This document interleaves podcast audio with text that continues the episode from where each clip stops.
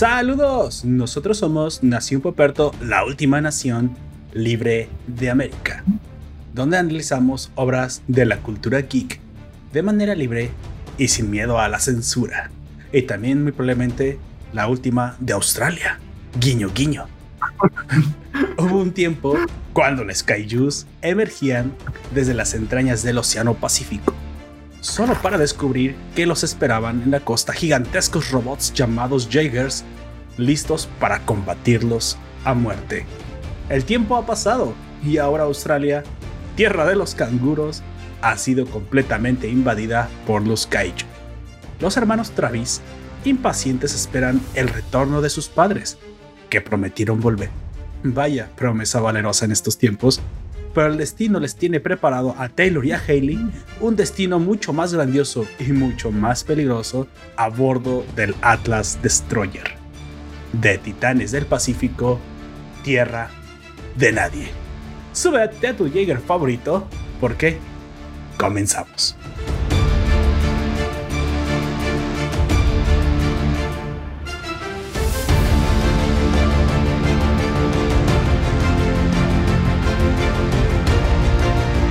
Pues bueno, yo soy Poperto y seré tu anfitrión a lo largo de este podcast. Te recuerdo que estamos transmitiendo en directo por YouTube Live 5 pm hora del centro de México.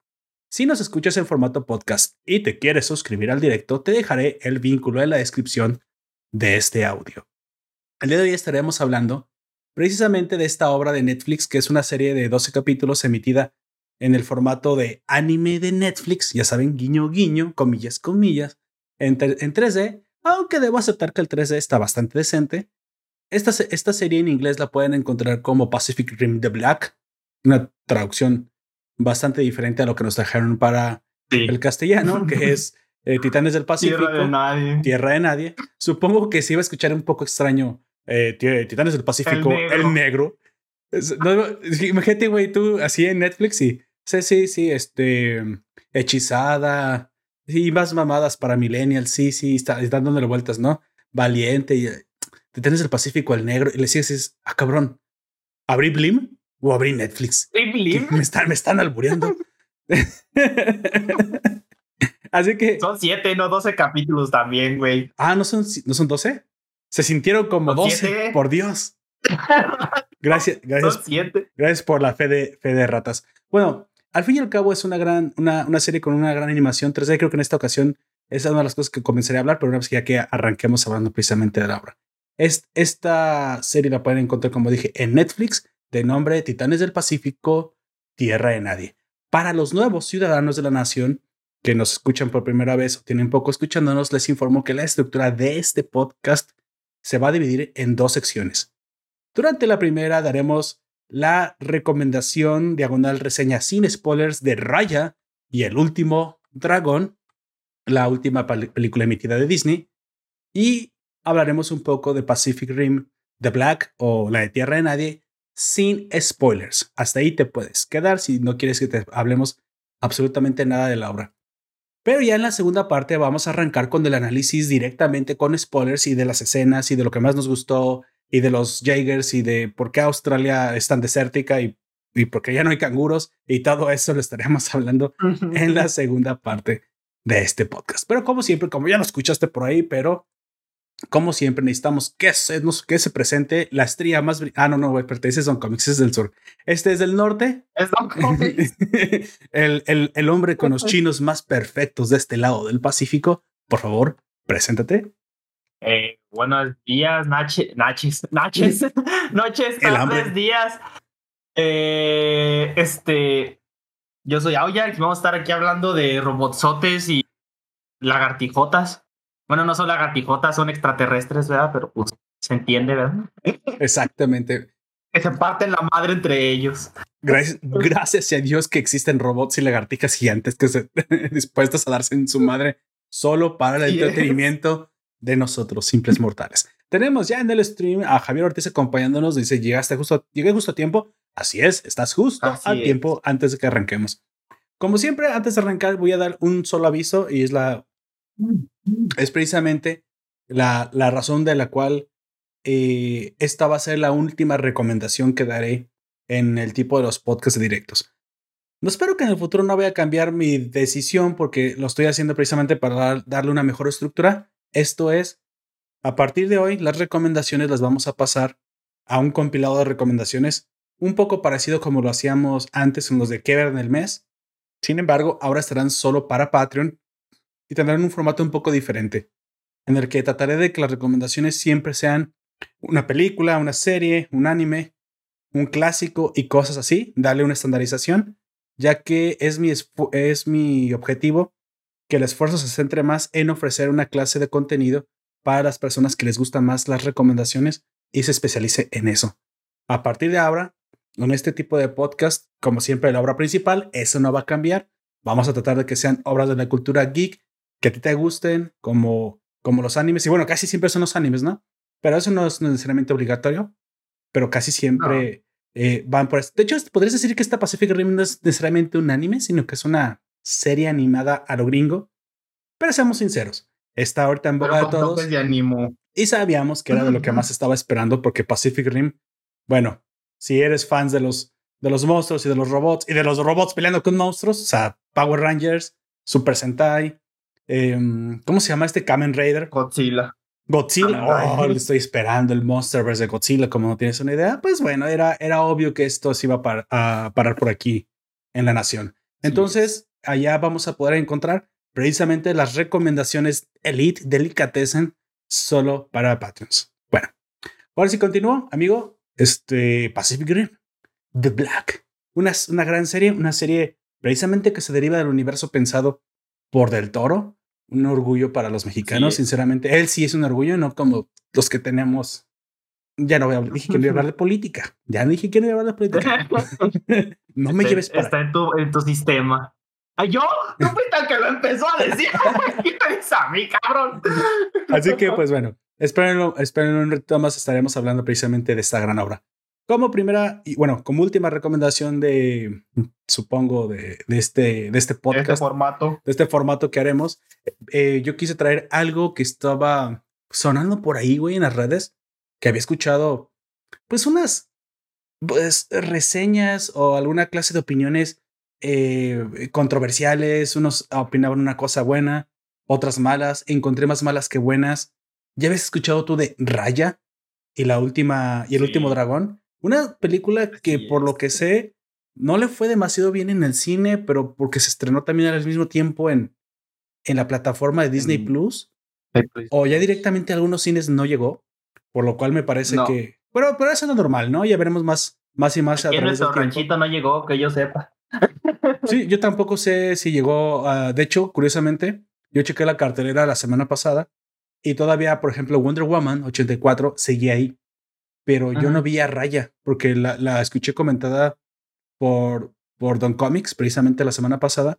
Dije, no, no ha llegado, o no sé si ya llegó y se fue, o todavía no llega, o ya derechamente no va a llegar. No va a llegar. Este, bueno, yo en esta semana fui a Morelia y tampoco estuvo ahí.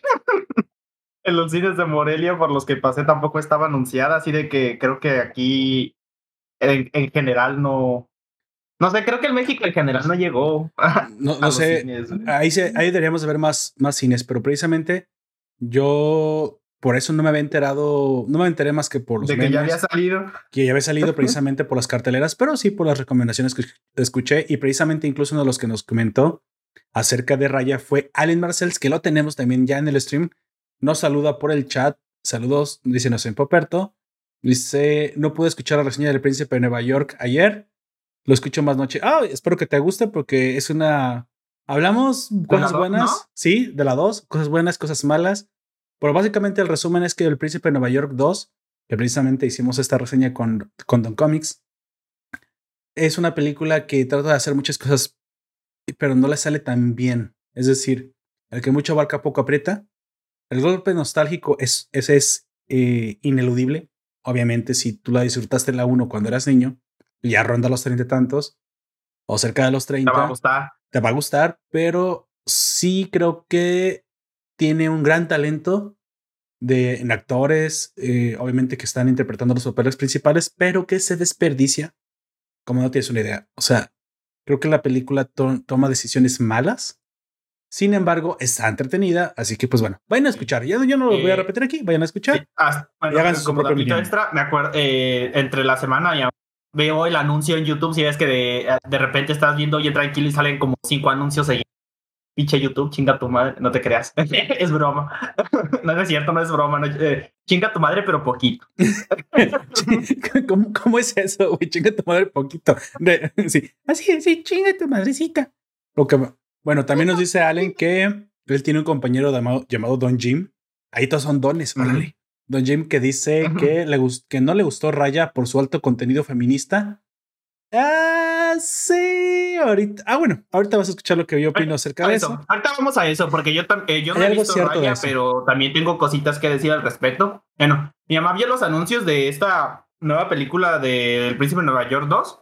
Sí. Dice que la, y ella eh, la quiere ver y digo que le dije que estaba en Amazon y se planteó contratar a Amazon, pero nada más para ver esa película porque ella le gustó mucho esa película, la ah, primera. Ah, bueno, claro, es que la primera obviamente era una película que te hacía reír muchísimo, amigo. De hecho, yo hasta hace algunos años la volví a ver, la volví a ver con mi hijo y es muy divertida, güey. No, no envejece realmente mal porque mucho de lo que aparece ahí son efectos prácticos y es comedia.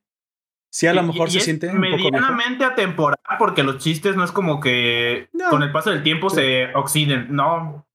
Lo que sí a lo mejor un poco eh, ¿Mm? los boxeadores que, que nombran, eh, curiosamente en la 2 se actualizan los nombres, güey, pero tú sabes que las estrellas del boxeo pues son inmortales, güey, así que el hablar de, de, esos nombres no, no, no envejecen.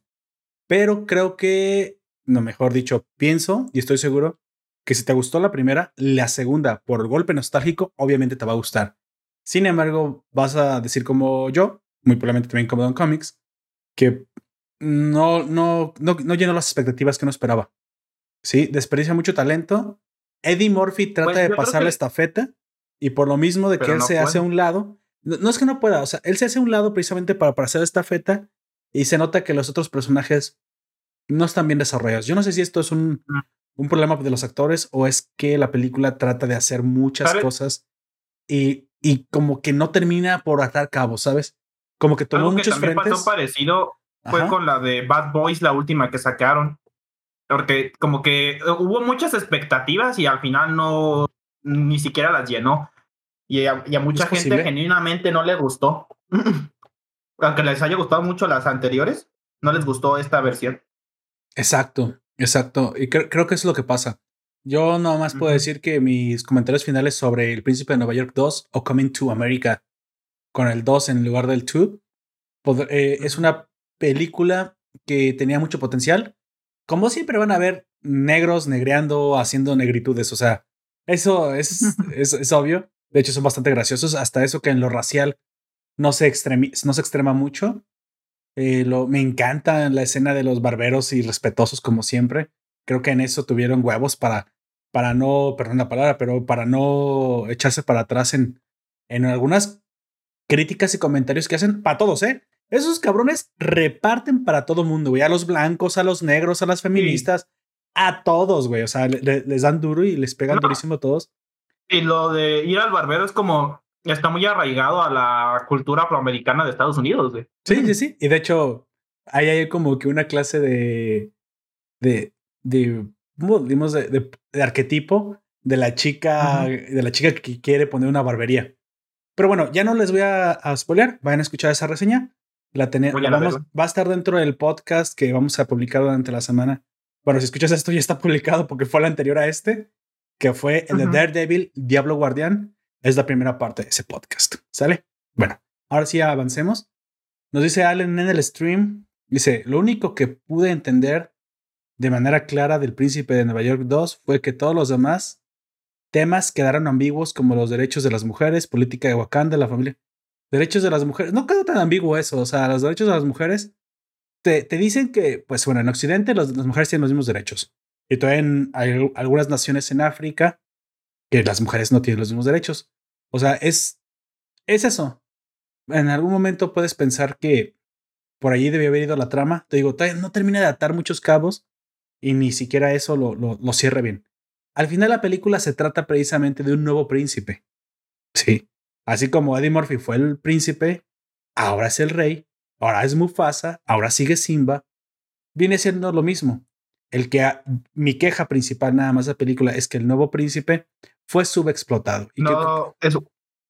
Y que es muy plano. Exacto, solo eso. Bueno, dice, el único, el único claro de las dos es que los negros tienen las mejores fiestas y más cuando tienen varo. ah, sí, claro, amigo, yo siempre lo he dicho. También aquí los hispanos. es independientemente de tu color, ¿no? Mientras tengas suficiente varo, te vas a. con madre, ¿no? Como decían por ahí, entre más corriente, más ambiente. La, ya ves, fiesta con tequila, amigo, fiesta con tequila. Bueno, avancemos precisamente. En, algún momento eh, me interesé por ver Raya, precisamente no lo quería ver, pero como vi tanto, tanto eh, revuelo en las redes, dije. Tanto meme, tanto meme, tanto. tanta crítica. Dije, quiero, quiero ver, a ver, con mis propios ojos, a ver si realmente es tan mala o tan buena como dicen. Hoy mismo la, la terminé de ver y quiero decir, pues bueno, varias cosas, pero antes que nada, pues bueno, hablemos un poquito nada más de dónde viene, quién la hizo y cuándo fue estrenada, por favor. Eh, Jack, hazme el honor con los datos técnicos. Sí. Mm, aquí está. Eh, Raya y el último dragón fue dirigida por Don Hall y Carlos López Estrada. Este se estrenó en, el, en este año, el 5 de marzo, y pues es de Estados Unidos y es la, eh, la productora es la casita del ratón. exactamente. Ya con eso, con eso tienen.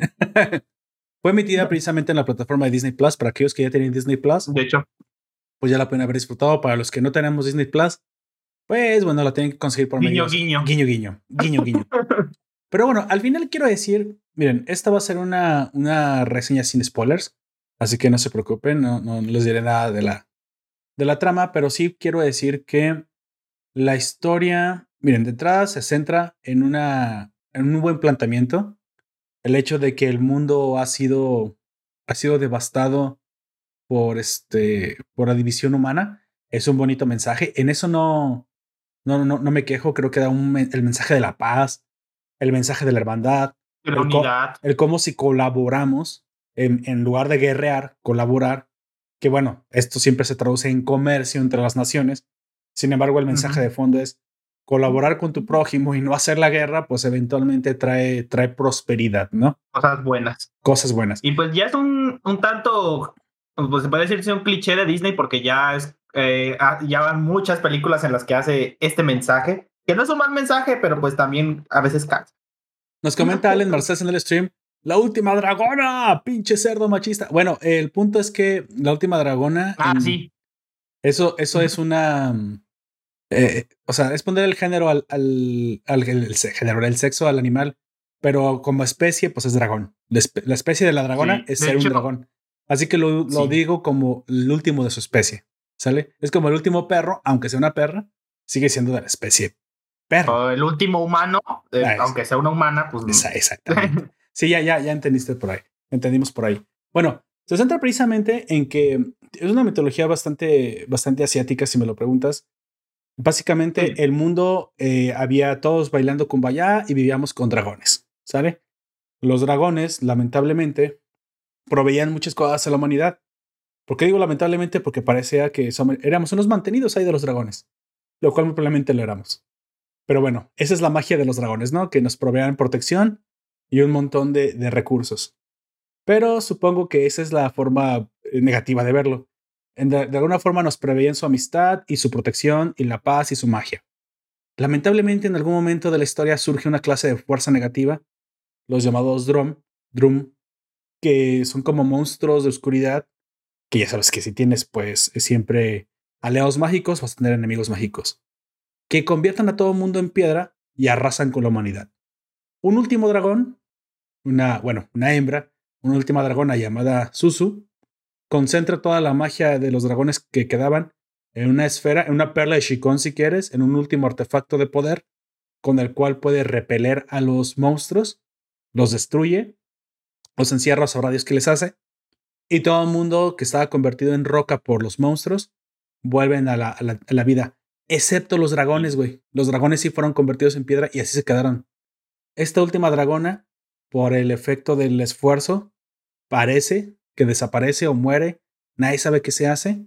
Pero bueno, al fin y al cabo queda la, la perla para protegernos de futuros ataques, pero ya no tenemos a los dragones. Sin embargo, la humanidad, en lugar de aprender de que por el ataque de estos monstruos somos más vulnerables, nos debemos de unir, nos peleamos entre nosotros por obtener el poder de la perla o de la, o de la esfera, y pues bueno, se dividen las, la, la, la, la, era una sola nación, y se dividen en cinco naciones que se hacen la guerra entre ellos. se separan. Exactamente. Una de las cinco naciones es la que se queda con la roca, pero con la esfera, pero curiosamente es la, parece que es la nación más, más pacífica, afortunadamente.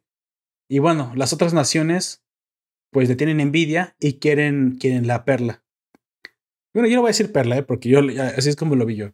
Sin embargo, la historia va de esto, precisamente que, que las otras naciones no están muy a gusto porque la nación que tiene la perla es próspera y acusan a la nación próspera que por culpa de tener la perla, pues ellos sí están bien y los demás no están bien. Y los que tienen la perla dicen, no, no, es la perla la que nos da prosperidad, es porque somos pacíficos, porque trabajamos, porque comerciamos. Entonces esto es como, ya sabes, ¿no? Si, si eso es muy fácil, como tú la tienes, pues entonces tú vas a decir que no es, ¿no? Ah, aquí, al final, al final, ya para no hacerlas larga, es que esta perla es peleada por las demás naciones. Lamentablemente, en un combate por envidia, se rompe y ahora vuelven los monstruos que convierten a todo el mundo en piedra. ¿Sale? Sin embargo, ya no hay dragones que nos protejan. Ahora sí que ahora ya nos cargó el, el payaso. Raya, que es la última guardiana de, la perla, no diré nada, nada más de ella más que eso. Ella escucha una leyenda que si buscan el mundo puede encontrar a Susu de nuevo, la dragona, la última dragona que supuestamente la última vez les ayudó a vencer a los malos. Entonces, pues ahora con la piedra rota en varios pedazos y con la esperanza de encontrar a la última dragona, Raya emprende una búsqueda precisamente para salvar a la humanidad de estos monstruos. Eso es a grandes rasgos lo que es Raya. Eh, la aventura, el viaje de la heroína está, o el viaje del héroe está bastante mm, eh, arquetípicamente planteado, lo cual es reconocible, eso es entretenido, las gráficas es algo de lo que no me puedo quejar. Creo que se nota que la tecnología la han, la han dominado al máximo, estos de Disney. Sin embargo, el argumento lleva un ritmo, ¿cómo diré? Bastante como no es inconstante, es muy variable. Hay partes muy buenas, hay partes muy malas, hay partes eh, que no se las crees. Y dices, ah, esto que estoy viendo no está como muy, muy bien planteado. Hay partes muy forzadas, hay partes eh, divertidas como todo. Sin embargo, creo que es, es el resultado de haber querido plantear una historia muy plana. Es decir, los personajes femeninos siempre todos son iguales. Fuertes, entrones, gallardos, inteligentes, todos siempre. Y no hay mucha variación. En el, y cuando hay variaciones, cuando encuentras un personaje masculino que suele ser tonto.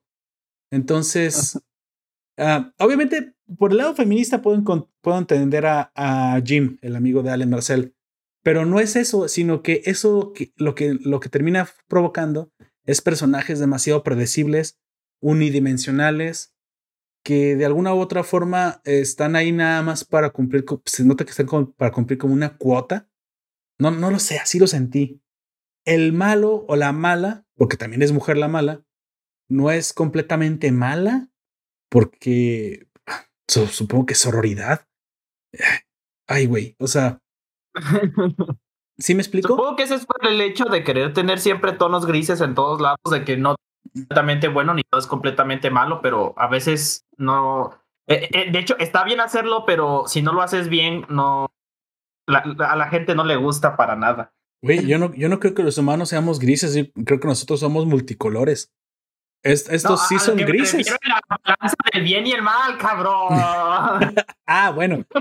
Sí, sí, podrías pensar que no todo es completamente bueno, completamente malo, pero para las acciones que se hacen, es obvio que alguien, o sea, la envidia corroía a las naciones. Ya después, no, que no eran realmente malas, que, que, que solo querían lo mejor para su pueblo. Sí, pero obviamente siempre hay una clase, si, si vas a presentar lo peor de los humanos, que es este instinto bélico por obtener recursos y la dominación sobre otros, siempre hay así, güey, y siempre hay dictadores, Y siempre hay gente que quiere el poder para sí mismo. Y también hay mujeres que hemos visto que son malas hasta la médula. Aquí no, si eran mujeres, no iban a ser malas, obviamente, güey. Solo iban a ser, como tú dices, preocupadas y que pues fueron víctimas de la, del tiempo y del destino. Mm. Es, más, los, digo, los únicos hombres que aparecen son sumamente secundarios. Uno directamente es pendejo, el otro directamente es un niño insignificante. Ah, no sé, güey. O sea, no sé qué buscan con esta clase de historias. Tenía mucho potencial. De hecho, me disfruté bastante. la comedia estuvo buena.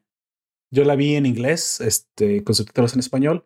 Pero la comedia estuvo bastante buena, sinceramente. O sea, eso sí no se los puedo. Yo no he visto la película ah, de manera así completamente honesta, pero ya he visto varias críticas. Este, muchas de las críticas eh, dicen que trata de ser muchas cosas, pero al final no llega a nada, que trata de representar este como o tomar clichés de otras películas que ya hicieron, pero al final tampoco las termina desarrollando y le sale de tiro por la culata. Sí, sí, sí. Sí, este, creo que sí, exactamente. Sí, y, que ese es su principal problema. No, eh, no escuchaba a nadie pues quejarse de eso, de lo que tú dices, pero pues, pues ya. Eh, no, es, ya es, que lo que yo digo es el resultado de. Es el resultado de. Obviamente las causas son de tener personajes planos, tener una, una historia cliché, pero con pocas variaciones. Una, un viaje del héroe, una viaje de la heroína sin altibajos. Raya en ningún momento se. Es demasiado lineal y. Se siente débil. Jamás, la, jamás se ve como realmente llegar a la oscuridad, vencida, humillada. Es más, yo hasta en un momento dije. Y no te la puedes tomar en serio. Y el, y el interés romántico, siempre hay un chico güey, que se encuentra por ahí, que le ayuda y que la colaboración, no, esta vez no. Aquí se siente más como que están enamoradas ella y el enemigo, güey. La enemiga, como que dije, mmm, vaya, vaya. Aquí habemos tijeras. Pero bueno, el punto es que. Me parecen malos los personajes. Buena la historia. Creo que los dragones fueron eh, una buena. un, un, buen recurso para, para la fantasía. Y de hecho está muy padre los, los efectos que hace la, la dragona como... A ver, esto sí se los voy a contar, pero es, es mínimo. La dragona tiene poderes. Sí, hasta ahí, no voy a decir nada. Nada más, eso casi es obvio, ¿no? Y los poderes varían. Puede brillar, este, controlar la lluvia, cosas de este tipo de poderes. Entonces, cada vez que los desbloquea, se nota la anima hace la animación precisamente para mostrarnos su poder. En esto, güey, la dragona, las, las uso es impresionante, güey, ¿sabes? La ves en 4K y dices, güey, o sea, se nota, se nota el, el, el, músculo de la animación, ¿no? Y también he escuchado que dicen que el único personaje bueno es ella, es Suzu, a pesar de que es el alivio cómico. Yo podría decir que un segundo, nada más, no tan bueno como Suzu, es una bebé que aparece por ahí. Esa bebé, güey, es un pinche ninja, hijo de la chingada. Es, esa bebé es, es la primera eh, vez que he visto en mi vida un personaje tan bueno que no sabe hablar, güey. Si no lo han visto, eh, cuando la vean van a, saber a lo que me refiero. Hay, hay, una, hay una bebé que la rompe, güey, que la rompe completamente. Está muy bueno, güey. Se roba el protagonismo. Se roba el protagonismo de la bebé, güey. Sí. Pero fuera de eso, te digo, todos están un poco dimensionales. La mala no se siente realmente como una enemiga. Este, la razón del por qué están peleados tampoco está muy bien justificada, güey. Al final todo se resuelve demasiado pronto, sin muchas em, sin, sin muchos realmente trabas que se sientan difíciles. Un viaje del héroe debe de romper al, al héroe para que precisamente renazca de sus semillas y tenga por ahí un sensei. Se nota tocar fondo. que Raya no puede tener un sensei más que el padre al principio, pero no puede tener a alguien que le, que le diga cómo crecer. Se supone que el dragón debería ser este, esto, ¿no? Debería ser este, este rol. Que le ayude a crecer pero no se siente como que si fuera a crecer por mérito, sino que crece por sororidad y empatía, güey. Eso es lo que me... Creo que eso es lo que me cago tanto, güey. Uno para mejorar requiere crudeza en su vida, requiere adversidad, llegar a la oscuridad en el fondo y decir algo estoy haciendo mal. Sí. Y a veces una mentoría. Eh, tampoco vamos a, decir que no puedes mejorar a través de ver buenas, pero lo que de verdad te hace cambiar drásticamente es lo crudo que es la vida, güey, o las cosas horribles que te pueden llegar a pasar. no el simple hecho de que te pasen cosas buenas te hacen cambiar mucho. Sí pueden llegar a, hacer cambios en ti, pero no son en comparación, eh, no son nada en comparación a los que te pueden hacer las cosas crueles. Al, final, el mensaje de la película es que debes confiar. Se supone que ese es el mensaje. Raya es muy desconfiada porque la han traicionado en el pasado, pero debe confiar. Pero la forma en la que llega a confiar me parece un poco sacada de la manga, güey. Como que la empatía, la empatía solo se la puedes proveer a otros que han demostrado ser dignos de tu confianza. La confianza se gana. Y mientras no haya una, un atisbo de que la otra, de que el otro bando, la otra persona u otras personas eh, sean dignas de confianza, aquí te sacan un guionazo en el que si yo primero soy el que eh, actúa y da mi confianza, el otro va a confiar en, el otro va a ser bueno conmigo. Y la traicionan varias veces, güey. Sí. Hasta que al final la, la, la, confianza prevalece sobre todo, la empatía prevalece sobre todo. Y realmente la confianza a veces no se gana así, no, no se gana con empatía, la confianza se gana con mérito. Aquellos que son tus enemigos como los shonens, cuando los superas y, te, y, les demuestras que tu mérito está por encima de ellos, ahora te quieren seguir y la admiración se traduce en confianza. Así es como realmente funciona el mundo, no con una, una clase de confianza como de subondas del espacio en el que si yo ya confío automáticamente, tú deberías confiar en mí. Yo hasta, yo hasta pensé, ¿qué es esto, güey? O sea, ¿qué clase de mensaje le estás dando a la gente que todo mundo debería confiar en todo el mundo? de que debes confiar ciega, me da la sensación de que te dice, debes confiar ciegamente en todos y eso no es cierto. No, no, no, es un, eh, de hecho es un terrible mensaje, si me lo preguntas. Es un, es un mensaje muy, eh, no es solo terrible, sino que es muy peligroso. Aparte es peligroso. Es un mensaje peligroso, güey. O sea, tenía una buena intención. Creo que sí es cierto que la confianza debe ser el pilar de la colaboración humana y por eso ahí viene la paz y el avance. Pero en la forma en la que, en la que se construye la confianza, creo que es la equivocada. Me parece que es la equivocada en realidad. Y menos si es alguien que ya te traicionó, como tú dices, eh, esa persona se merece todavía menos tu confianza. menos, tiene que demostrar tiene que hacer méritos, güey. Pero parece ser que para esta generación los méritos son el enemigo público número uno, así que pues bueno. Yo ya no puedo decir nada más acerca de eso. Si, si a ustedes les gustó, por alguna razón, como Alan Marcel le dice que le gustó por el mensaje, lo que intenta, lo que intenta enseñar está bien. Eso, en eso no me quejo. La ejecución la me parece. que lo hace es el malo. El que no está mal. El cómo mm, deja mucho que desear. Sí, nos queda de ver bastante. Así que, pues bueno, ahí lo tienen. Una película bueno, por la, la van a disfrutar por la animación. O sea, al fin y al cabo, yo soy súper, súper fan de la buena tecnología, de la buena animación. Por eso tengo una pantalla grande, precisamente porque quería disfrutar las animaciones, las cosas en 4K, Full HD, Full HD, HDR. Y ahora que la. porque ya lo tengo. Y ahora que la Justice League se, de, de este. Snyder se publique, ahora precisamente ahí también la voy a disfrutar en, en 8K, 8K. Bueno, no, 4K. Oye, sí es cierto que va a salir el Joker de Jared Leto, ¿no? Sí, y, bien, no sé, se ve bien extraño porque hay muchas las que. Joker ¿Eh? Jesus, no, te pases de Ya sé, es como, ¿qué? como cuando, ¿qué? Y el hombre ha venido para hacernos reír a todos. no, no me mates, Dios, por favor. bueno, al final les digo, Ustedes háganse su propio criterio. De hecho, ver malas películas tampoco es malo precisamente. Porque así ver malas películas te, hace dar cuenta de cuáles son las malas y cuáles son las buenas. Exactamente. Donde fallan. Al final, creo que. pienso, pienso, que el, el, tratar de educar por una ideología a la gente a través del entretenimiento, lo único que termina haciendo es que la gente lo rechace. Así que cuando las ideologías son, sobre todo, ideologías políticas o de cierto grupo. Hay ideologías muy buenas, como una de las que maneja Raya aquí es la, la colaboración, güey. Sobre todo la colaboración es lo que hace que, que prosperemos. En, en, eso estoy completamente de acuerdo. Nada más que el cómo no, güey. Pero es cierto que la, la guerra ha sido el, el, lastre de la humanidad durante demasiado tiempo, güey. Los, los terrores de la guerra. El conflicto en general, yo digo. No, no lo podemos nosotros este, ni siquiera imaginar ahora que vivimos en paz. Y es tan fácil poder llegar a, tener un periodo de nuevo bélico y lo, y lo terrorífico y lo horroroso que eso traería, que deberíamos todo el tiempo estar actuando precisamente para evitar ese destino fatídico. no ha sido, no ha sido de hecho el común denominador de la humanidad, güey. La humanidad siempre ha tenido un, un pasado y un común denominador bélico. No es hasta ahora que aprendimos a, colaborar en los últimos 100 años que hemos podido vivir en paz sin conocer precisamente. Y algunos, ¿eh? Y algunos lugares no lo, no lo han vivido todavía, que hemos podido disfrutar las mieles de la colaboración.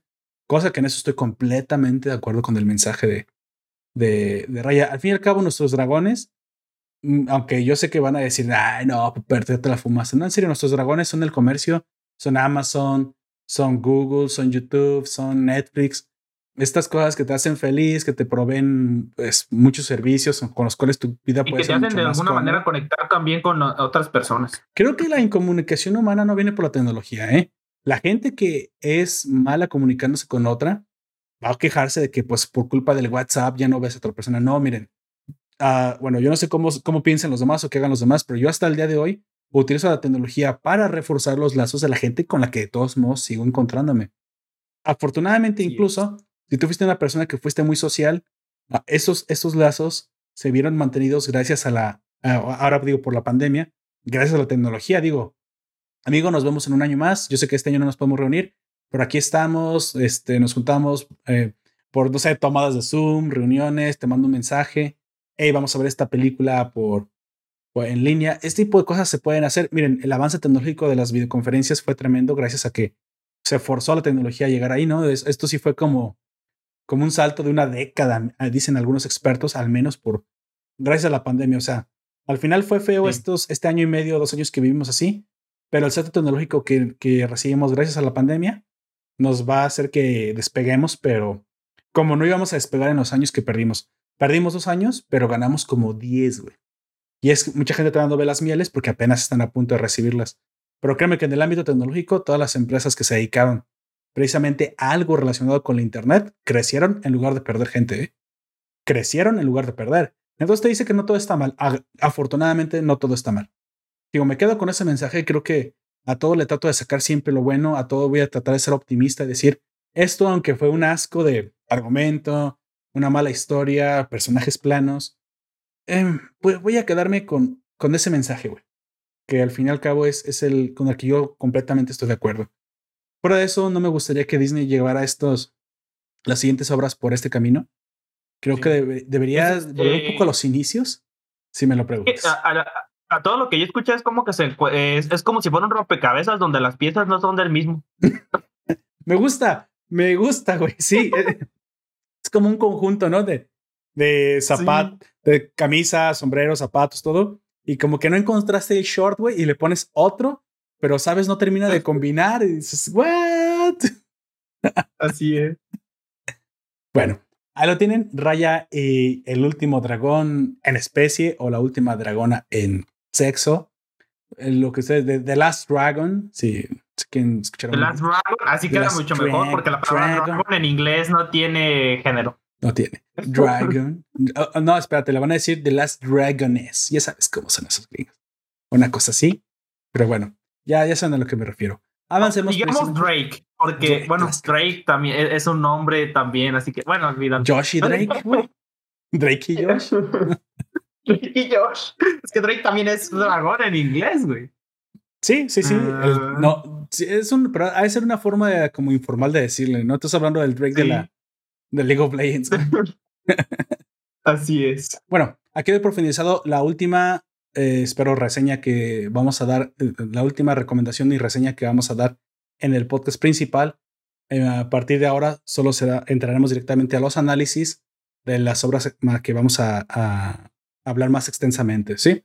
Esas reseñas, a mí me gusta decirles análisis porque, pues bueno, ahondamos mucho más en los eventos, en los personajes y tratamos de explorarla hasta las últimas consecuencias. Raya y el último dragón, ustedes decidan. Ustedes, como siempre, tienen la última opinión. Déjenos en los comentarios, así como Allen Marcells y todos los que nos siguen en el directo, eh, qué les pareció a ustedes. Si también les pareció buena, les pareció mala, les pareció sosa, sombras y luces, díganos, por favor, qué les pareció a ustedes.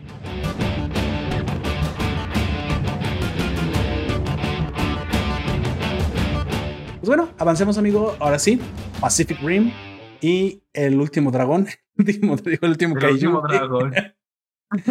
Pacific Rim The Black porque por alguna razón. y el último Jaeger, ándale, Pacific Rim y el último Jaeger australiano. Háblame un poquito de esta, de los otros técnicos de esta serie. Este Pacific Rim The Black en inglés o Pachiku Pashiku Fukurimu Adakono Tariku. en japonés. Este, en japonés es una serie animada eh, producida y distribuida por Darian eh, Studios y Polygon Pictures en asociación con Netflix, obviamente. Este sigue la historia de Hayley y Taylor, que son hermanos. Este, y fueron, fueron abandonados por sus padres, que son, eh, pero no por decir, ah, pichis morros y los avienta la chingada, no. Fue por una buena razón. este, sus padres eran pilotos de Jaeger y tuvieron que irse para buscar ayuda. Pienso que la palabra no es abandonados, amigo. Pienso que fueron dejados al cuidado. Eh, no, abandonos otra cosa. ¿Qué, ¿Qué, dicen? El que no debería, el que, que no ah, bueno, pues está bien. Fueron abandonados por sus padres, está bien. Pero no, no, no de, no de mala onda, de cuates. Fue abandono de cuates. Ajá, de cuates. De, voy a volver, güey. Ah, bueno, güey. Ah, bueno, sí, exacto. Así fue. Así, es. y bueno, todo esto pasa en, el, en la tierra de los canguros y las arañas del tamaño de tu cabeza, Australia. Ay, güey, sí, sí. Y de los koalas. Que fueron de los koalas. Que fueron, este, fue, se consideró tierra de nadie. Se cambió el nombre a tierra de nadie de Australia. Este, porque pues se perdió el continente contra los kaijus. Exactamente, todo el continente entero. Esta serie se desarrolla, mm, pues haciendo cuentas, al menos 30 años, eh, al menos, ¿eh? Después de los eventos de Uprising. De la segunda película. Ajá. Donde precisamente supuest eh, supuestamente los humanos habíamos tenido ya una, una clase de balance e incluso hasta se había desarrollado tecnología diferentes, eh, series más avanzadas de Jaegers para pelear contra los Kaijus. Vemos que la única forma en la que los Kaijus en la película pudieron hacer un poco de frente fue uniendo una combinación de Kaijus y haciendo un Mega Kaiju, ¿no? Sin embargo, esto no era, supuestamente no iba a ser como un denominador y en algún momento nosotros pues, íbamos a aprovechar incluso como buenos humanos que somos para, para entender al enemigo y utilizar sus, sus armas en contra de ellos, yo creía que el destino era precisamente que nosotros incluso desarrollamos nuestra propia tecnología Kaiju para darles en su madre, ¿no? A los. ¿Cómo se llama la raza? Los. Los. Bueno, ¿Ancestrales? sí, bueno, la, raza que crea los Kaijus, ¿no? Sin embargo, para cuando comienza esta serie vemos que, pues bueno, no, no es así. Hemos estamos perdiendo territorio y uno, y uno de los grandes territorios que se pierden es lamentablemente todo el continente australiano. Bueno, también hay que decir que Australia está bastante lejos de, de, las, de los demás continentes. Y a lo mejor es por eso, porque la, la, ayuda no ha de haber llegado a... Esa es mi teoría, güey. Sí, es posible también, aunque también al inicio de la serie vemos unas peleas, unos Jaegers de combate que, bueno, no. O sea, yo digo que pues eso es como en todos, eh, en ese mundo, en todos los países uno o Jaegers o tres de, para defenderse.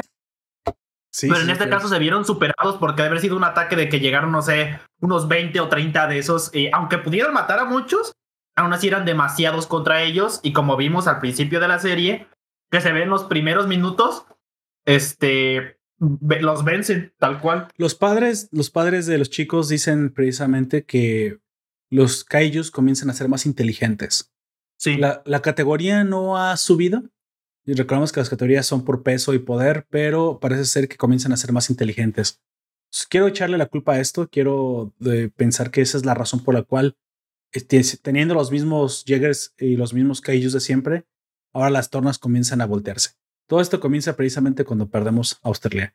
Y aquí es donde precisamente hablaré un poco de, de, de la sinopsis, continuando lo que dijo Aujak, todavía sin spoilers.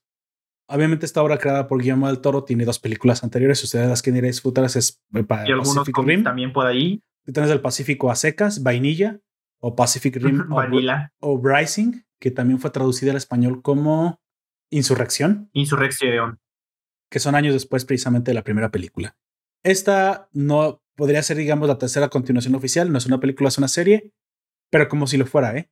Como si lo fuera porque trae muchísimos conceptos nuevos, cosa que me encantó no es un tipo de serie animada que solo se basa en el universo y que le da una continuación a cierta batalla, se enfoca más en el aspecto dramático. No, hace todo esto y aparte nos trae una continuación oficial de las consecuencias lógicas que deberían estar pasando en las películas, lo cual me encantó. De tal forma que si sale una cuarta película, de una tercera película, que sea continuación de esta serie directamente y tú no ves la serie, no la vas a entender. Y no la vas a entender porque lo que ya está manejando aquí, si bien no es tan exageradamente... Eh, eh, Son cosas un poco más profundas, por así decirlo, ¿no? Pero sí tiene elementos que ya si, se manejan después, tienes que conocerlos. Son elementos nuevos. Sí, tiene su propia personalidad, aporta a su propio, sus propias características al lore de eh, Pacific Rim, lo cual me encanta porque entonces, si es, este es un, es un periodo que no es solamente una historia alterna, no es un spin-off, es lo que quiero decir al final, no es simplemente una serie eh, alternativa en el que pues, en otra parte del mundo estaba sucediendo esto mientras unos chicos heroicos ayudaron. No, no, no, no. Es literalmente el, el escenario principal de lo que está pasando en el mundo. Lo que le pasa a estos chicos tiene repercusiones en todo el mundo, ¿sale? Así que, dicho eso, tómenla tan en serio como tomaron en serio las películas originales de Pacific Rim. En este momento, los Kaijus han tomado el continente de Australia. Ese es el arranque de la historia. Tenemos precisamente que durante los momentos más difíciles, la defensa del Pacífico, los, militares deciden iniciar una operación llamada Blackout o apagón. Esta, esta operación solamente se puede iniciar cuando precisamente un territorio gigantesco se ve perdido. Se trata de evacuar a todos los civiles y destruir toda la tecnología de los humanos para que los kaijus no tomen provecho de esto. Pues básicamente es precisamente dar por perdida la Tierra. E incluso en el caso de los, de los eh, satélites, también caen todos los satélites. O al menos los que yo me imagino que daban servicio precisamente al continente para que los precursores, se llaman los precursores, no tomen ventaja de, nuestra, de nuestra tecnología. Entonces los Kaiju ah, arrancan, destruyen a todos los enemigos que se le estaban oponiendo, toman Australia y los últimos, eh, digamos, los últimos pilotos, el último Jaeger en mantenerse en pie, es precisamente el Hunter de los papás de, de los protagonistas. Eh, ellos eh, tienen como nombre Ford y, Ford y Brina Travis, Que, ajá, que ellos alcanzan a escapar precisamente eh, salvando a sus hijos. Muchos otros pilotos dan su vida precisamente para que ellos logren hacer esto. Y, y no solamente a, ellos, sino a un montón de chicos más que son dejados y abandonados, como dijo Aoyak, en una clase de, de oasis en el desierto para que vivan ahí protegidos y pues prometen volver por todos los chicos. Ya se imaginarán que pues volver en una guerra contra ellos y menos en un continente perdido, pues está bastante lejos de lo, de lo que podríamos decir lo que puede poder ser. Entonces, en algún momento, en algún momento los chicos eh, se encuentran un, un Jaeger de por ahí llamado el Atlas Destroyer, que precisamente ellos, al ser pues hijos de pilotos, logran encender ambos hermanos. Así que no, aquí no vayan a empezar con cochinadas, por favor, son hermanos, pero son bastante compatibles. Una música norteña. 15 años tenía. No, Este, no, suena el opening de Demon Slayer, güey. Sutsume. Pato. Si tú fuiste de esos que quería emparejar a, a Nezuko con Tanjiro, eres un cerdo, amigo. Pero te entiendo, te entiendo. Bueno, volviendo, volviendo a cosas menos, menos incestuosas. Este, esos hermanos logran encender el Jaeger y bueno, ahí comienza su travesía, ¿no? Ellos tendrán como objetivo, una, encontrar a sus padres mantenerse con vida y pues saber qué chingos le está pasando al mundo, ¿no? Ustedes se preguntarán, y bueno, estos chicos, uh, pues, bueno, la historia los sigue y los acompaña. Sí, pero lo más interesante es que solo son un conducto para todo lo demás que pasa. Creo que tienen un muy, bueno, un muy buen balance entre el protagonismo de ellos dos y cómo los eventos en los cuales ellos se ven envueltos van contando la historia, que te van narrando elementos y elementos y elementos que dices, what? Esto, esto es lo que se viene, güey. O sea, no voy a decir nada más porque estos son sin spoilers, pero cuando ves los elementos que manejas, dices, güey, el futuro, el futuro está lleno de chingadazos todavía. O sea, si tú pensabas que la humanidad estaba perdida, que, que ya habíamos dado lo, ya las habíamos dado, güey. No, güey, lo que, lo que te espera, lo que viene, la, la tecnología falta. Que, que, que, se ha desarrollado, uf, uf, uf, uf. Obviamente no sé si a, estos chicos se les va a dar más, mucho más protagonismo. Pacific Rim suele tener, pues bueno, el cuidado de que los protagonistas sean importantes, pero que no sean indispensables. Eso ya lo hemos visto en otras películas. Como los pilotos héroes de una, de una época son asesinados en la segunda, en la segunda. Eso, ¿Te acuerdas? a la, en la primera, los rusos eh, son héroes de se los cargan. ah, sí, los, me encantaban los rusos, güey. E, ellos también eran hermanos, creo. Los rusos, no, o eran. No recuerdo, pero creo que sí. Era, solo recuerdo que eran familiares, no, eran familia, eran familia, no hermanos, primos o algo así, pero sí eran familia. Así es. Bueno, nos comenta Comics Akira, está en el stream, nos dice saludos, gran podcast, cuando, aun cuando sean de monas chinas. Accident Comics. Bueno. No tan monas chinas, güey. Sí saben, pero no tanto. En defensa, en defensa de Pacific Rim, esto es lo menos monas chinas que hemos, de las pocas menos monas chinas que hemos traído, ¿eh? Es porque sí, aunque sí es un anime, es un anime de Netflix, comillas, comillas, así que. Sí es. De anime. Y los animes de Netflix no son tan. Ya dilo con todas sus letras, güey. El anime de Netflix no es anime, o sea, son conjunto. El anime de Netflix tiene poquito de anime. Así es. El color nada más, güey. Yo creo, no sé qué chingas. La forma de los cuerpos, no, ni eso, no, ni eso. que usa personas, güey. Ahí sí. Oye. Los clichés. Sí, son asiáticos porque son, porque son australianos. Oh, espera, no. Acabo de cagar. Es Oceanía. ¿Es Oceanía. Güey, es que se me olvida su propio continente, güey. Sí. No, pero es que aún así también hay animes en los que los protagonistas son japoneses o asiáticos, güey. ¿Son oceánicos? ¿Se les llama a los pobladores del continente de Oceanía oceánicos? No, creo que no. ¿Alguien sabe cuál es el oceanenses? Es que si dices oceánico, parece que te refieres al océano. Al océano. Eh, pero oceanenses, es que también, no sé. Ocean yo creo que sí es. Oceanoputenses, güey. No, güey. Al cabo, prácticamente toda Oceanía es Australia, güey. Solamente hay como dos o tres países extra ahí, si no mal recuerdo. Sí, está las Islas Fiji y.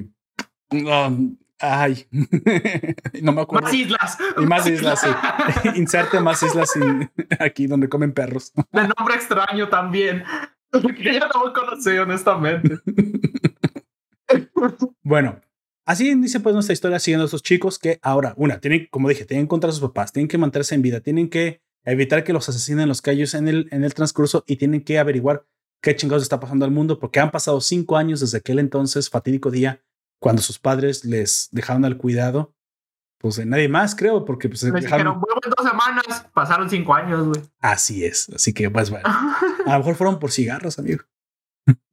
Dale, güey. Me recuerda la casa, digo, ¿qué? ¿Qué? hasta aquí es la parte sin spoilers, hasta aquí tenemos que empezar a entrar en ya en detalles más específicos. Tal vez podemos hablar un poco de los eh, de las categorías que te parece, amigo. Eso todavía no entra Precisamente, yo fui a buscarlas, pero como te digo, es en el, durante el anime, ahí me, me, gustó, tiene sus propios kaijus, de los cuales sí habla de los nombres y características. Es una parte con spoilers, pero lo que sí hay que decir es que las categorías no fueron creciendo infinitamente. Si ustedes son seguidores y son fans de la franquicia, se habrán dado cuenta que durante la primera y la segunda película las, las categorías iban creciendo por tamaño, fuerza y poder de los kaijus. En algún momento lo más que llegamos a ver fue categoría 4. Y bueno, excepto, excepto por el Mega Kaiju, que es simplemente una combinación de varios, parece ser que la categoría, 4 es el es el límite. Sí, es el límite en el cual el Kaiju puede, puede llegar. Y esto es posiblemente por la ley del cuadrado cúbico o del triple cuadrado cúbico. No me acuerdo bien cómo se llama la ley. que es precisamente que también ciertos monstruos deben tener un tamaño máximo gracias a la gravedad de nuestro, nuestro planeta. Así que no pueden ser enormes. Si no, pues. serían aplastados, básicamente. Serían aplastados. Entonces, por nuestra, por nuestra ley de la gravedad, si quieres, por el triple cuadrado cúbico, que pues, seguro que es una barbaridad que no se llama así, los, los kaijus tienen que tener un máximo tamaño, ya por física. Y parece ser que ese límite es el categoría 4, cuyo, cuya envergadura vimos precisamente en la, al final de la película de, mm, de Titanes del Pacífico 1 y que lo vimos también repetirse en Titanes del Pacífico 2. Aquí también vemos un categoría 4, que es Copperhead, que es el enemigo principal de, de la serie. Hasta ahí diré, está en la, portada. Y es el categoría 4 con el cual se, se van a enfrentar los muchachos a lo largo de Se enfrentan. Pero bueno, el, ¿tú tienes algunos datos de las categorías? Sí, eh, pues, Por favor, como ya dijiste, son categorías de la 1 a la 5. Este, y pues son de una naturaleza tóxica y esta categoría se llama la escala Serizawa, honor científico que salió en las películas originales de Godzilla. Oh. Porque así se llamaba, el doctor Serizawa. Eh, y bueno, las categorías 1 y 2 no representan mucho, ¿cómo se llama? Mucho, a mucha amenaza. porque pues eh, son o, son muy pequeños o directamente no les no pueden atravesar las armaduras de los Jaegers. Y luego pues ya vienen la 3 y la 4, eh, la 4 y, también la 5, pero como ya dijiste, de la 5 solamente hay dos, este, el, que es el fusión y otro que sale solamente en, los cómics de, de categoría 5, así de que ese no podríamos contarlo porque no hay suficientes como para hacer como una categoría en sí, sino que solamente los pusieron porque eran demasiado. Y bueno, estas sí son las más fuertes y esta escala se basa en el desplazamiento que eh, puede hacer dentro su toxicidad, porque como ya sabemos, su sangre, este, su saliva, sus mocos, todas las secreciones, su piel, todo, todo de los kaiju es altamente tóxico para nosotros. Y los niveles de radiación que hacen cuando salen de la brecha, que las brechas, nada más como este, para recapitular, si no saben o no se acuerdan qué es, es de donde el portal que hacen los este, ¿Cómo dijiste que se llamaban los, precursores. los antepasados? Los precursores. Los precursores. Eh, para hacer que sus armas biológicas, que son estos kaiju, entren a nuestro, a nuestro, a nuestra realidad. Y pues sí, solamente hay dos que no tienen ninguna clasificación. Eh, eh, que los, los mencionan, pero nunca dicen que son sus en ningún Así es, bueno. Entonces tenemos precisamente que los, que los kaijus principales de, esta, de, esta, serie serán, oscilarán entre categoría 3 y categoría 4. Como dije, el límite. Sin embargo, lo peligroso es que se han vuelto. Decir, bueno, Poparto, si siempre han sido los mismos, ¿por qué perdieron Oceanía, no? ¿Por qué perdieron el continente? Están más listos. han, han empezado a cambiar y precisamente ahora se dieron cuenta que si el cuerpo no es lo que debe cambiar, va a comenzar a cambiar algo diferente, que precisamente parece ser hasta ahorita, uno de los elementos, ¿eh? No sabemos si más, pero parece ser, más o menos nos han asegurado que han comenzado a ser más listos. Pero también eso es una cosa que nos van a revelar simplemente hasta la segunda temporada, porque nos lo dejan un poquito por encima. Lo que sí se, se, se está perfilando es otra clase de tecnología donde, pues bueno, ya no andaré porque esta es la parte sin spoilers, pero está a punto de terminar. Así que de una vez te digo que si quieres eh, conocer más de los detalles y, estrechamente ya saber la historia en sí, quédate con nosotros, te la estamos a punto de contar a continuación. Si no, puedes parar este podcast, ir a ver la serie y luego puedes volver. Como tú desees, estamos bajo advertencia, no hay engaño. Fumaremos spoilers a partir de aquí.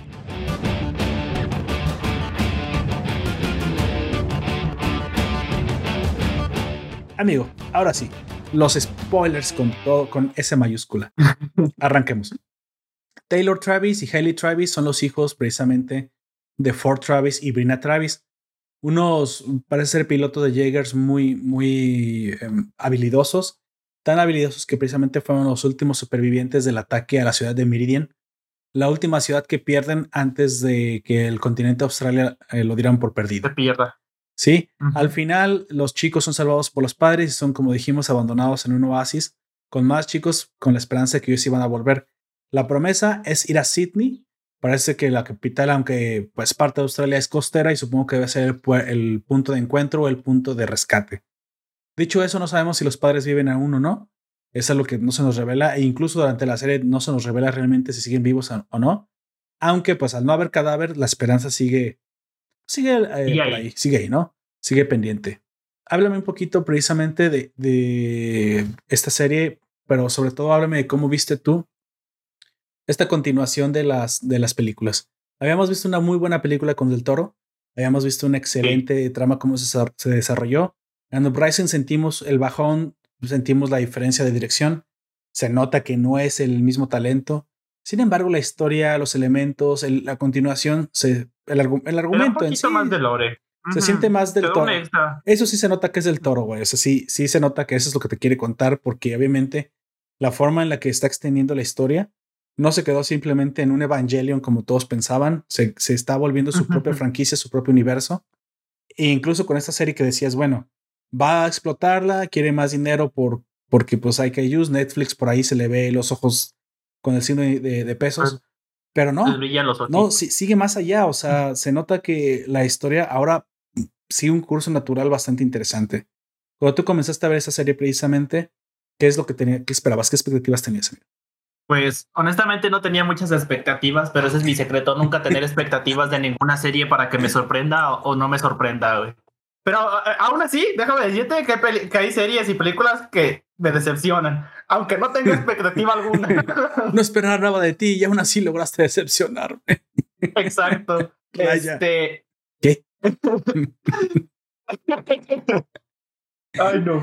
Pero sí, eh, no, iba esperando mucho, pero eh, en este caso tampoco iba esperando poco porque sí vi que mucha gente estaba como, que le dieron, este, bueno, en Netflix, eh, como que las, yo vi como dos o tres veces el tráiler, así de que si, si yo sentí como que le estaban promocionando bastante y dije, bueno, ya luego cuando dijiste que es la que íbamos a reseñar, dije, bueno, pues al cabo ya me había llamado un poquito tazos Sí, de, hecho, yo pienso que, que, o sea, yo cuando la vi dije, bueno, si se va a basar en el universo de Titanes del Pacífico, a lo mejor lo que nos va a traer precisamente, yo no pensé que fuera una, una continuación. Yo pensé que con Uprising, pues más o menos teníamos una historia finalizada, un, un que veremos. Sabemos que hay cómics en los que han seguido los, la, la historia, pero me imagino, yo me imaginaba que iban a ser como ciertos pilotos en cierto lado, más dramático, el universo ya está establecido. No tiene por qué seguir avanzando. Como una historia aparte.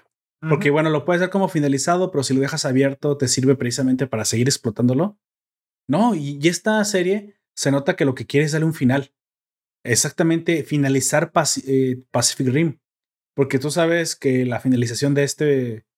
De eso vendría precisamente con la destrucción o la derrota de los precursores por parte de los de humanos. Los precursores. Y se, y se nota que para allá quiere avanzar, güey quiere acabar la franquicia, quiere terminar con, con la gallina de los huevos de oro.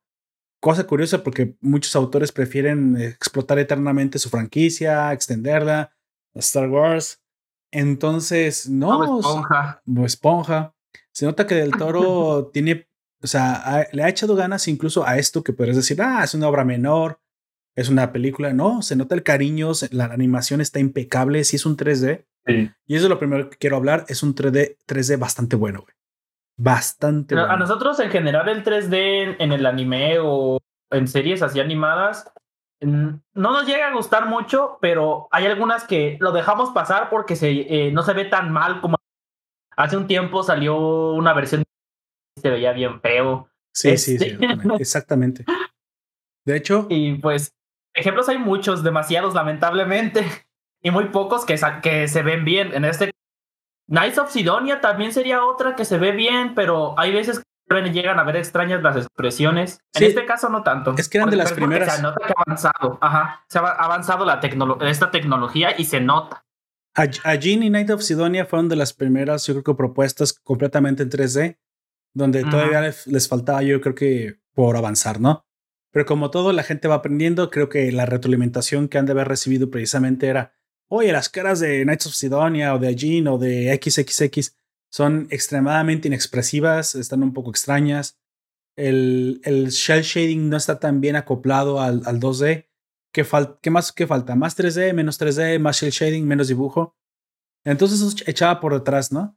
Y de repente sí se veían unas cosas que estaban medio mal, mal renderizadas, pero a lo mejor por, con la llegada del, de las este, RTX 30, 0, 30 en adelante, desde las 20, pues el, yo quiero pensar que la, la avance de tecnología también les permitió a ellos, ¿por qué no? Seguir avanzando, seguir avanzando y seguir perfeccionando a este, pues básicamente esta mezcla entre shell shading y, y 2D de, hecho por computadora, que ahora sí parecen de estar acoplados, güey. Eso es lo que yo quiero decir al final. Antes se notaban las capas, se notaba cuál era 3D y cuál era 2D.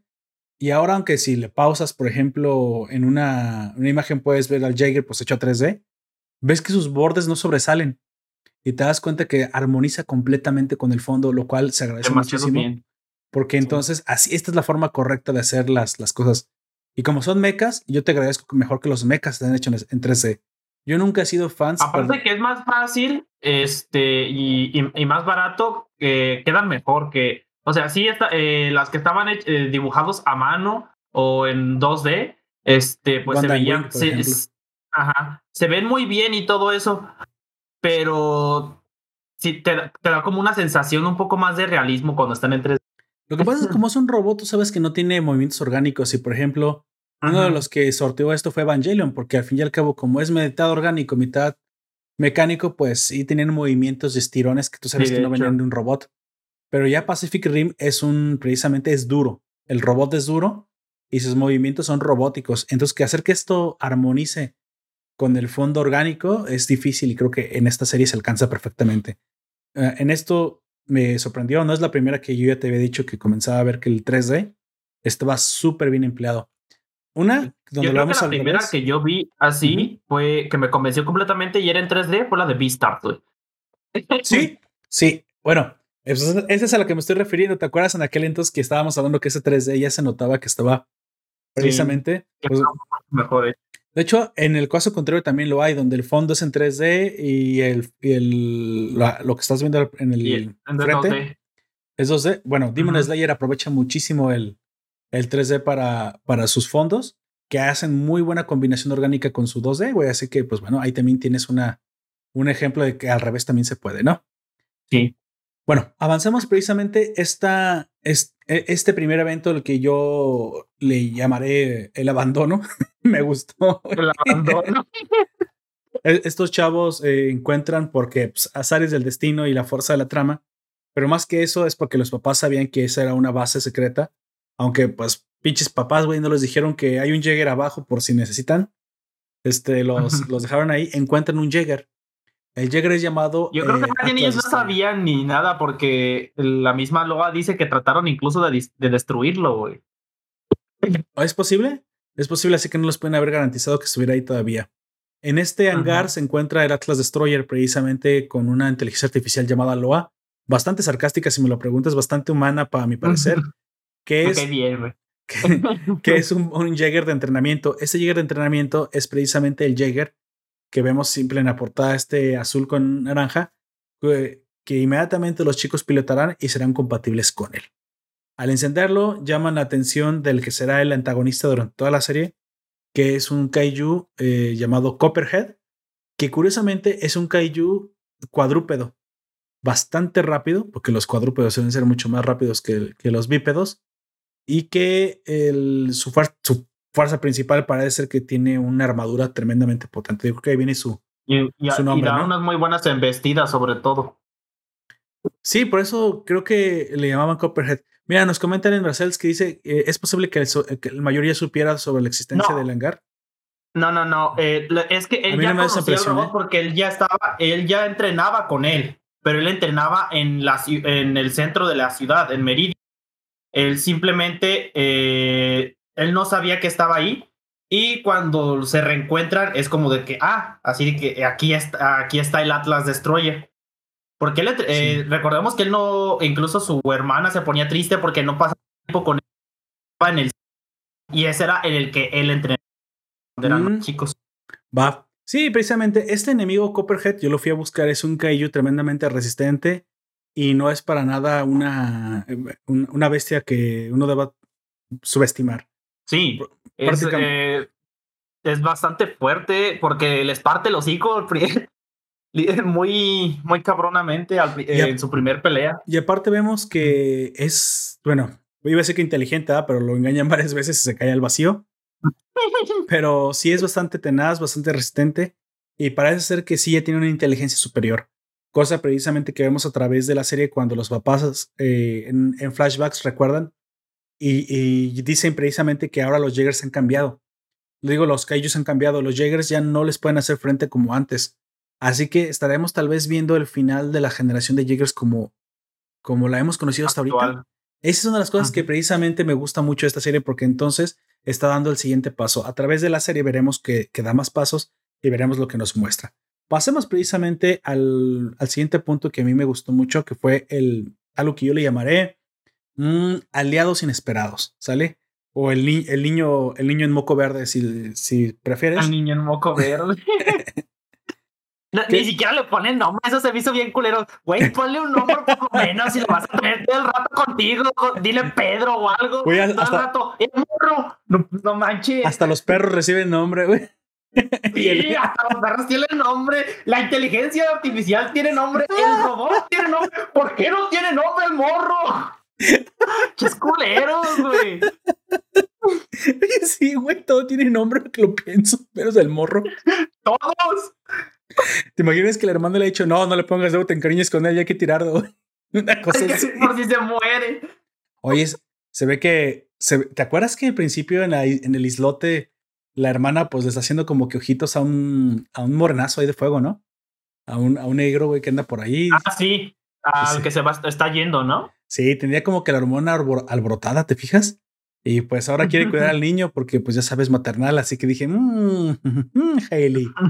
Yo no me quejo, digo, sí, sí, sí. A mí al principio Hailey me cayó mal, güey, porque por su culpa se murieron todos, güey. Ah, eso eventualmente iba a pasar, amigo, eventualmente iba a pasar. Yo pienso que también tiene que... Eso se pudo haber postergado un tiempo, güey. También vamos a decir la verdad. Postergado un tiempo, pero de todos morros, la morra en su desesperación y en su egoísmo de querer pilotar el Jaeger lo activa y hace un escándalo y es cuando llega Copperhead y todo vale verga. Amigo, o sea. Le matan a la waifu al hermano, la pues, morra esta de cabello rosa. Sí, le matan a la waifu, sí, se pasó de lanza, güey. Supongamos que no se le había tirado un par de veces, así que pues, solamente estaban conociendo todavía, ¿no? Esas generaciones, pues ya, güey, ya cuando yo en mis tiempos, ya cuando se llegaba a eso, es porque pues ya estabas convencido de las cosas. No, ahora vamos a, vamos a coger para conocernos. Y, ¿qué? llámame, llámame boomer, güey, pero en mi, no sé, güey. O sea, digo, no, espérate, eso es sagrado. Sagrado. que por cierto. Mi pie es sagrado, no lo toques. No es para no es pa cualquiera. bueno, anyway, Hailey encuentra al niño eh, sostenido en moco verde, al, con el cual pues no se deberían encariñar porque precisamente pues en cualquier momento se los pueden arrancar. Unos perros gigantescos que por ahí existen, que son llamados los Reapers. Reapers, que literalmente pues son los segadores, ¿no? Estos kaijus, mini kaijus, recuerdo por ahí que fueron creados por el doctor traidor de la segunda película, ¿te acuerdas? Sí. Sí, Entonces, Son como del tamaño de un caballo, más o menos, ¿no? Sí, más o menos. Son precisamente kaijus diseñados para matar sobrevivientes, güey. Y te quedas hijo de gran puta, güey. Porque todavía, pues, de un, de un gigante te puedes esconder, pero estos precisamente acaban con la, están hechos para acabarlo con los supervivientes. Curiosamente, esto, esto también lo vemos en. Yo me acuerdo, bueno, en Mass Effect, en el juego, donde cuando caen los Reapers, no los voy a spoiler Mass Effect porque ya viene el, el reboot y viene una serie protagonizada por Henry Cavill. Ah, Creo que lo escuché. Sí, así que yo estoy así como que casi al borde del orgasmo, güey, porque tú sabrás, te lo he hecho un millón de veces. Que Mass Effect, Mass Effect es el videojuego que más me ha gustado en el mundo, güey. Esa historia que más me ha llegado derramé lágrimas de sangre, güey, jugando infinitamente ese juego. Así que haber interpretado a Shepard por el actor que tú quieras. Y Henry Cavill, pues nada, me da igual, está bien. Le queda bien el papel. Pero ver el universo de Mass Effect llevado a la pantalla grande, güey, para mí es un sueño. Y espero que sea una serie, güey, una serie larga de varias, de varias temporadas. Todavía no sé cómo vaya a ser, si va a ser una serie o si va a ser una película. Yo espero que. Y te soy honesto, no creo que vaya a ser. Eh, si va a ser una serie, no creo que sea tan larga. No, Eso depende de la aceptación. Sí, sí, porque al fin y al cabo la ciencia ficción pues no, no es gusto para todos, ¿no? Pero precisamente, precisamente aquí vemos en Mass Effect cómo los Reapers llegan, que primero son grandes eh, naves, si quieres, grandes... Ah, es que son entre naves y, y, seres también, pero bueno, y ya después mandan precisamente a, a, unos pequeñitos soldados, como monstruos pequeñitos, precisamente para que arrasen con, la, con los que se esconden, ¿no? Aquí la estrategia es la misma los Kaijus existen para derrotar al ejército, para arrasar las ciudades. Y precisamente los, los Reapers son para acabar con los supervivientes. Vemos como el niño, pues, no habla, es extraño, güey. Habían venido a buscarlo cuando estaban tratando de rastrear células de energía, porque, pues, por alguna razón, el Jaeger no se lo dejaron con la carga completada. Y pues bueno, no, no, es que no se le hayan dejado, yo creo que también tantos años, güey, a lo mejor se descargan las, las células de energía. No, pero es que también dicen que lleva, que duran este, hasta 100 años esas células. Yo creo que sí le pusieron, eh, estaba una batería descargada. Sí, o como era entrenamiento, a lo mejor precisamente. Era muy raro porque yo me ah, acuerdo que sí. Que duraba un montón los Jaegers y que incluso los primeros. las baterías llegan a durar hasta 100 años. Eh, los primeros eran nucleares, ¿te acuerdas? Los que precisamente el ruso que tú dices, los rusos que tenían en, la primera película, este Jaeger que tenía cabeza de balde. También el, el Gypsy, eh, ¿cómo se llama? El, Gypsy, Danger, que es. también es también es nuclear, eh, son de energía nuclear, o sea, ellos su energía la generan ellos mismos. Que por, e, que por cierto, los papás están pilotando una versión chetada del Gypsy Gender como el Gypsy Gender, güey. Ahorita con lo, con la ideología de género, güey. El Gypsy Danger, güey. Danger. no, güey. El Gypsy Danger que se puede cambiar de ser robot a robota, güey. Robota. Qué extraño suena esa palabra, robota. Güey, yo no soy el que inventó esa mamada de la ideología, güey. Yo nomás me aprovecho de los memes. Bueno, el Gypsy. yo nomás me río, dice. Danger o el gitano peligroso. Ese es un poco racista, ¿sabes? Sí, es cierto que te asaltan los gitanos, pero no lo tienen que estar diciendo, ¿sabes? Entonces. Aguas que eh, luego la gente también se ofende. Sobre todo los que no, son gitanos. Son datos históricos, son datos históricos de que sí pasó, pero la gente se, llega a ofender por esas cosas. Ahí se ofenden por todo, güey. Bueno, entonces. es que hace un tiempo, ¿te acuerdas de la del jorobado de Notre Dame? Oh, sí, sí, me acuerdo, sí. Estaba muy, muy En la del jorobado de Notre Dame, este. Esmeralda. está, ajá, eh, eh, está contra los gitanos. Este.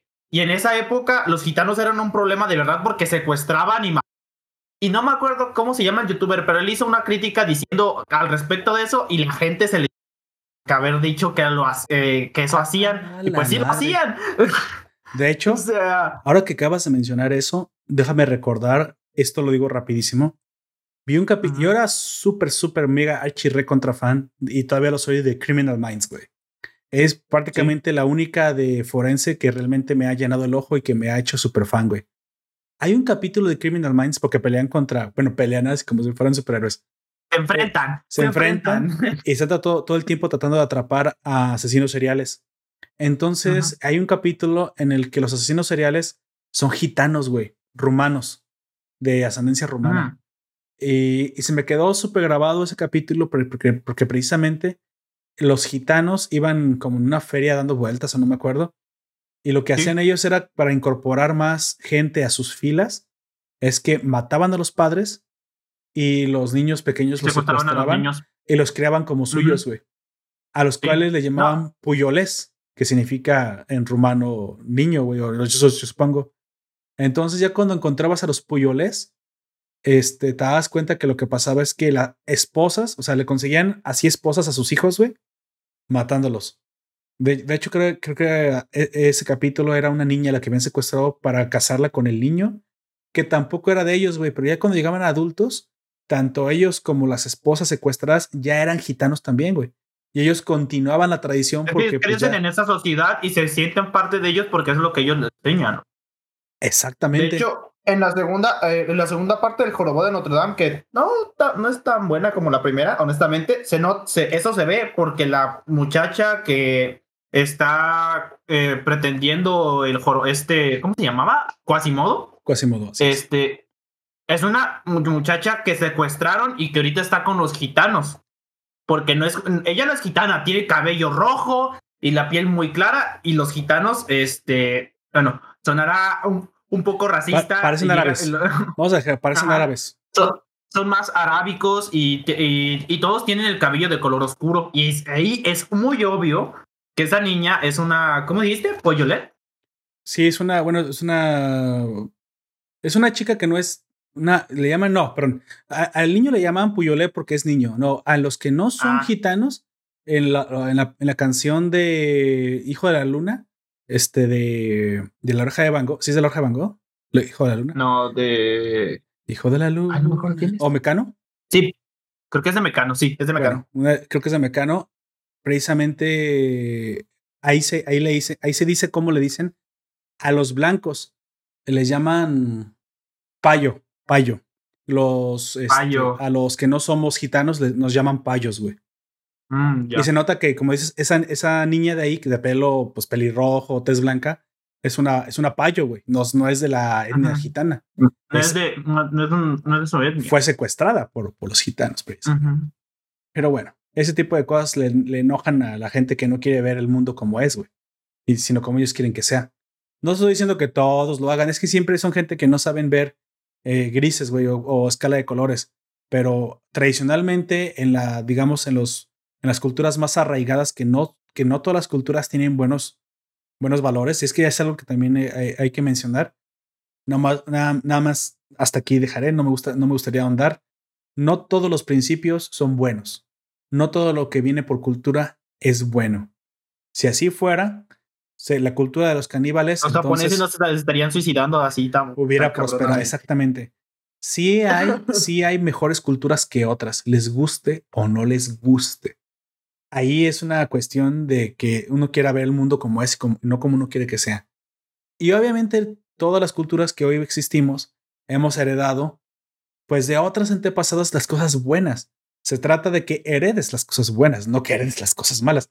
¿Te imaginas que para Darwin, güey, la, la, evolución precisamente hubiera sido heredar los malos genes y no los buenos, pues ninguna pinche especie se perpetuaría, güey. Se supone que uno hereda los genes que le ayudan a sobrevivir. Es igual con la cultura. Tú, la, la cultura se convierte precisamente en un meme genético. ¿Sabías que precisamente la palabra meme viene de gene? Y gene precisamente son las, son las células de información genética que se transmiten genéticamente. Es porque la cultura se comporta como los genes, güey siempre salen mala cultura, siempre salen malos memes, pero con lo que la gente no está de acuerdo, que no les gusta, perece. Y aquellos que se perpetúan son los que, son los que todos aceptamos como los mejores. Así es como que también, bueno, eso de no matar como que está chido. Ah, entonces se queda, güey. ¿Te imaginas? Fue cuando, cuando Moisés bajó del Sinaí, güey, con, las, con los 15 mandamientos. Es que se le cayeron 5 en el camino, güey, chiste viejísimo. Entonces, llega con los 10 y dice, güey, como que eso de no matar está chido, ¿no? como que eso de como que no robarle al prójimo está chido. O sea, se quedó lo que con lo que todo el mundo estamos de acuerdo que nos conviene. Si por ahí hubiera habido, no digo que no en la cultura, raptar los hijos de los payos y, convertirlos en, en, nuevos gitanos, digo, ay cabrón, como que, pues, eso le sirve a esa etnia, pero como que las otras no van a estar de acuerdo, güey. ¿Estás de acuerdo? O sea, que eso va a provocar un problemón entre ambas. La guerra, por ejemplo, viene de eso de incompatibilidades culturales.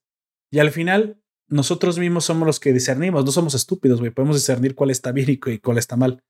Yo se los dejo sobre la mesa. Lo, lo, mismo pasa en cualquier cultura, en cualquier época de la humanidad, siempre ha pasado lo mismo. Siempre se perpetúan las buenas costumbres, o al menos las costumbres que ayudan a esta, a esta etnia a sobrevivir. Y si es lo suficientemente universal, bueno, se transmiten a otras culturas. Sí, nos, nos acusan mucho de, eh, estar como estamos hablando de Estados Unidos, pues ah, estamos muy agringados. Pues no sé si estoy muy agringado, amigo, pero como que eso de comer todos los días me gusta. Este, este, iPhone, híjole, güey, es que sí está bien chido, güey. Al chile, güey. Eso de andar hablando con vasitos no me gustó, güey. Sí, o sea, hay cosas que, que, que si están chidas se perpetúan, cosas que no, pues no. Es como todo, güey. Es que hay siempre el odio por lo que es diferente. Güey, ¿Qué nos dijo la, la, el mensaje de Raya? Precisamente la enemistad que genera división genera miseria. Güey. Y es el mensaje de Raya, güey. Que aunque seamos diferentes, tratemos de que nuestras diferencias sean menos que nuestras igualdades. Y parece que las igualdades son los que nos han hecho prosperar. Bueno, ya después del mensaje filosófico rayesco, volvamos. ¿Qué pasa? Rayesco. ¿Qué pasa con, esta, con estos chicos? Pues bueno, se ven perseguidos por los Reapers y sucede algo muy extraño, güey. ¿Te acuerdas? Van por ahí corriendo a la ciudad y ya cuando, digamos, van a chupar faritos, aparece ahí una mano pachona y les echa una ayuda. Una gran mano pachona. Una manota pachona, si me lo preguntas. Una manota. este. Eh, lo que parece como un Jaeger eh, se acerca, agarra uno de los Reapers y se lo botanea. Y se lo botanea. güey. bueno, este, de ¿qué? ¿Qué, qué, qué, está pasando? Yo sí me quedé. Mira, yo al principio pensé que eso era un kaiju, güey. Dije, ah, bueno, a lo mejor no los vio porque pues, son insignificantes, pero como este, como nos dice Alan Mercedes en el stream, los kaijus son caníbales. O sea, a lo mejor pues se lo comió porque, pues bueno, hambre, ¿no? Aunque Ah, ahora, Ya sí, hambrita. exactamente, los kaijus están programados para funcionar como armas biológicas. Sin embargo, dije, bueno, al fin y al cabo, pues son biológicos, deben de sentir hambre. Y pues cuando no hay otra cosa que se parezca a ti más que tu propia especie, pues, pues bueno, de modo, ¿no? Ahí, ahí, ahí, ahí, ahí le llegas. Al final, estos chicos logran escapar y precisamente llegan a su, a su Jäger y lo, hacen, en- lo, lo vuelven a encender. Este nuevo aliado, este, el niño, de ahora en adelante, The Boy, será mucho más importante de lo que nosotros pensamos. Me a recuerda a Kratos. serie. Kratos, ah, Boy. Boy. Eh, Boy. Hombre, Ey, güey. Ey, güey. Ey, güey. Pero papá, tengo nombre. Cállate, güey. Cállate, voy. Pinche Kratos, güey. ¿Cómo le vale madre? Ya sé. Ya Ni por qué es tu morrillo. Bueno, tu morrillo adoptivo, ¿da? Porque pues no es su hijo de verdad. Chan, chan, chan, chan. Spoilers para quien no ha jugado. Ah, Chale. supongo, spoiler del juego de, de, de God of War. Te pasaste el. Nah, bueno, supongo que es. Ah, bueno, obvio. Con- va- avancemos. Precisamente en el, en, el, en el siguiente arco vemos que se encuentra a May. En, a esto le llamo precisamente el encuentro con los mercenarios. May es una mercenaria que se, que se unió a un grupo precisamente para sobrevivir en este mundo inclemente, comandado por un traficante, pues de lo que sea, de armas, de personas que quiere poder. de lo que se deje precisamente un señor de la guerra llamado Shane. Ese señor de la guerra usa como su brazo, brazo derecho a nuestra waifu, porque pues eh, está muy pequeña y nos la pusieron como más taruga, pero May, bueno, May, May- May está bastante, bastante bien. Ella es precisamente el brazo derecho de Shane y esta chica secuestra a los, a los eh, pilotos del Jaeger y se los lleva al campamento. En el campamento Los- vemos Comillas, comillas, invita. los invita, pero ok. En el campamento vemos que precisamente las intenciones de Shane son adueñarse del Jäger y usarlo precisamente como ventaja militar. Sin embargo, pues los chicos le estorban y si en algún momento logra encender el Jäger, pues bueno, se va a deshacer de ellos y los va a asesinar. De todos el plan es que no, no tenerlos cerca. De esto se dan cuenta los chicos y tratan de escapar, pero les es imposible, pues ya que, bueno, están, están a merced de los mercenarios. Paga la redundancia. No, bueno, se parece, pero no es la misma. Esto da como resultado de que Joel, un técnico del grupo de Shane, trate de encender el Jaeger, pero después de varios intentos y varios... Son como Eh. seis o siete intentos en los que los otros terminan con Oye, epilepsia. Eso es lo que te iba a preguntar, ¿qué pasa si no lo pueden encender? O sea, destruye el cerebro de la otra persona, ¿verdad? O sea, es, Eh, no, o no los lo deja en coma no o qué chingados. No, eh, más bien depende de cada persona. Que les terminan con otros terminan con, pues, como él, con pérdida de memoria. Algunos sí pueden quedar como vegetales. De hecho, en ese último, eh, en la última conexión fallida que tiene yo, él y el otro tuvieron este el peligro de quedar como vegetales porque el otro ya estaba convulsionando cuando estaba tratando de eh, estaban pero sí eh, en general te afecta de una manera muy cabrona al cerebro si no se llega a conectar y por eso se tiene que tener cierto entrenamiento previo como tiene Taylor y el que no sé cómo lo obtuvo Haley ese sí es algo que saca Bueno, ahí quiero pensar Pues, que Hailey sí. pues tiene los genes adecuados y aparte es compatible con Taylor a ser hermanos, güey. Entonces, como uno de los dos sí tiene el entrenamiento muy fuerte, ¿te acuerdas que ella simplemente le, le ayuda a que no se pierdan los pensamientos y, y lo logra a- hacer? Así que esa es la razón, yo me imagino. Una tanto que es una Travis, otra como que es extremadamente compatible con su hermano, güey. Esa es la única razón por la cual piensas que no se le frío ahí el cerebro a, a la pobre Hailey. May se nota pues que es fuerte, fuerte mentalmente, así que pues ya sabíamos que en cualquier momento ella se iba a conectar y que aparte pues iba a poder, aunque eh, pilotar el Jäger, aunque también vemos que pues al no tener entrenamiento también llega a perderse en sus pensamientos, cosa que precisamente es el meollo del asunto. En este arco del encuentro de los mercenarios, todo el asunto es precisamente que al no poder encender el técnico, el Jaeger, el- son atacados por Copperhead de nuevo y se ven forzados a usar a los chicos. Shane permite que los chicos se conecten siempre y cuando May esté presente. May se conecta primero con Taylor y Taylor ahí sucede que se entera en los, de los pensamientos de May que lo que recuerda a May es un poco diferente a lo que dice recordar. Él, quién sabe qué cosa oscura ve en su, en su, en su mente, y, se da cuenta que en May está sucediendo algo muy por demás extraño y bastante oscuro. Logran rechazar a Copperhead, pero no sin antes haber perdido un brazo en la batalla.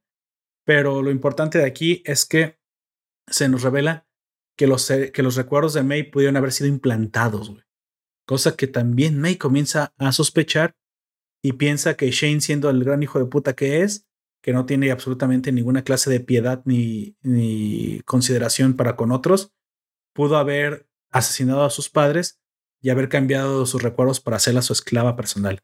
Le conviene. No, sabemos qué más cosas, para qué más cosas la quería, pero al menos como, como mercenaria sí. ¿Y por qué ahí específicamente? Tampoco se nos ha revelado. Tal vez le gustaban las asiáticas, porque parece que es China, o no. Parece que es China, pero no sabemos, no sabemos exactamente por qué se fijó precisamente en esta niña, o quería una niña desde chiquita para moldearla a su imagen y semejanza. No sabemos exactamente qué es lo que quería Shane. Lo que, eh, lo que estamos, eh, de lo que estamos un poco seguros es que quería un perfecto soldado. Sí, y, y, eso es exactamente lo que generó con May. En algún momento pienso que ella tenía una genética única y tal vez eso pueda ser importante más al rato porque obviamente el personaje de, el personaje de Shane todavía no sigue existiendo y todavía no nos ha dejado, todavía no nos ha dicho todo lo que sabe acerca de lo que sucedió con May.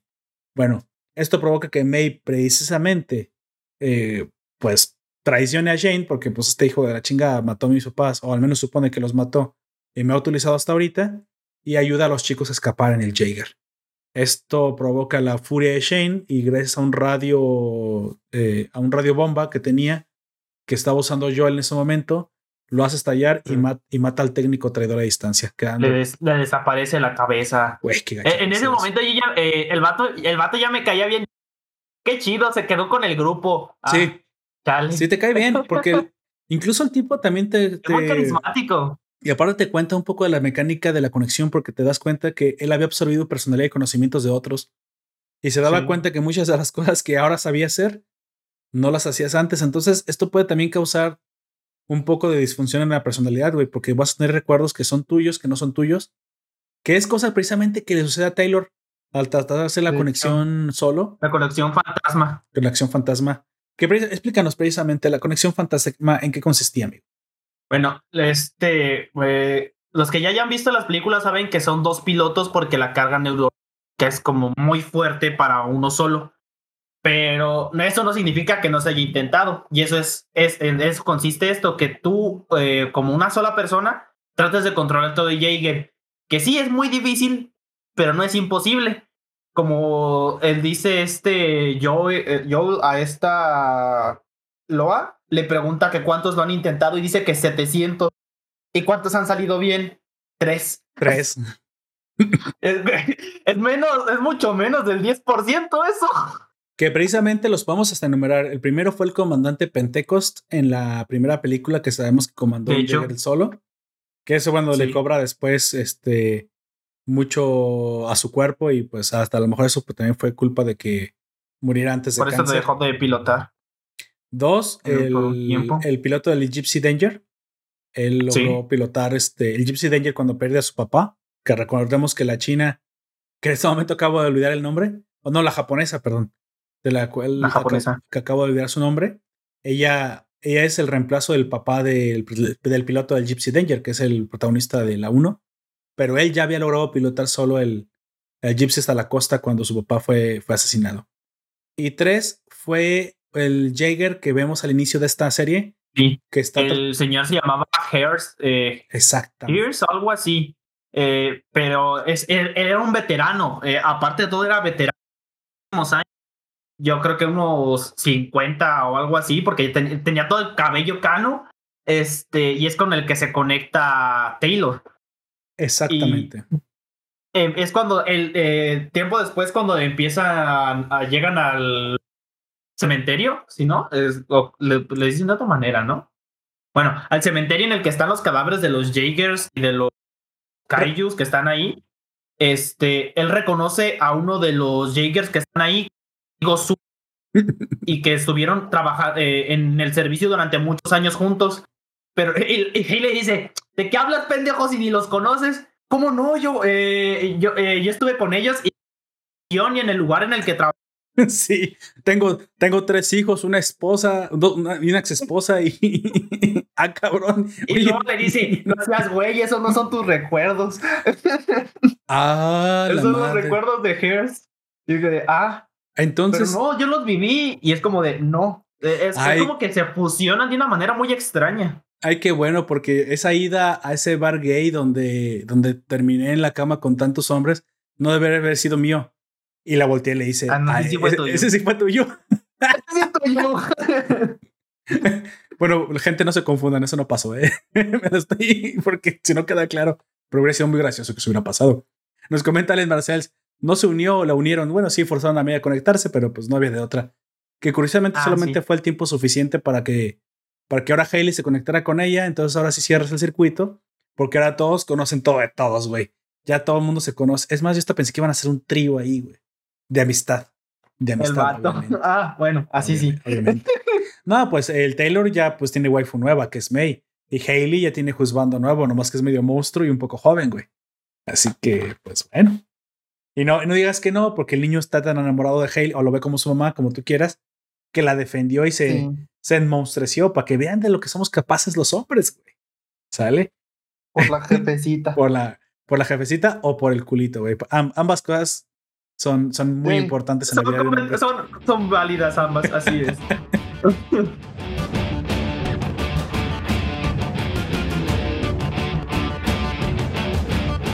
Entonces, pasemos precisamente a lo, a lo que sucede después, que yo creo que este es precisamente el momento más impactante, ¿no?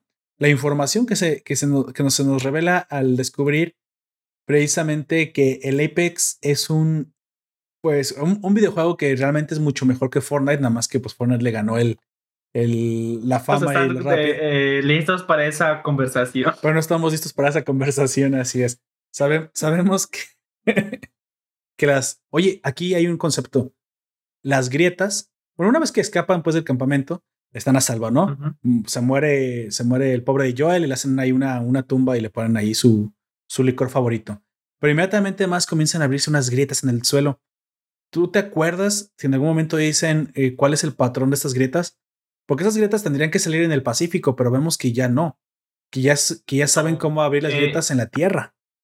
Este, es que no siguen ningún patrón, simplemente, eh, en, ah, bueno, antes eran en el Pacífico, porque era un espacio eh, grande en el que la radiación podía salir un poco más a sus anchas. Pero yo creo que lo que ellos entendieron es que la radiación tierra. Mm, mm, mm, ya, ya. Ok, bueno, el, aquí la situación es que ahora vemos que estas grietas aparecen, no sabemos el patrón, ni con cuánta periodicidad, ni el lugar específico. Sabíamos que esto en la primera película se había calculado, pero para los primeros Jaegers, no sabemos ahora si, si sigan un patrón diferente. Lo que sí sabemos es que eh, al aparecer esta grieta, pues es, muy seguro que está a punto de aparecer un, un kaiju.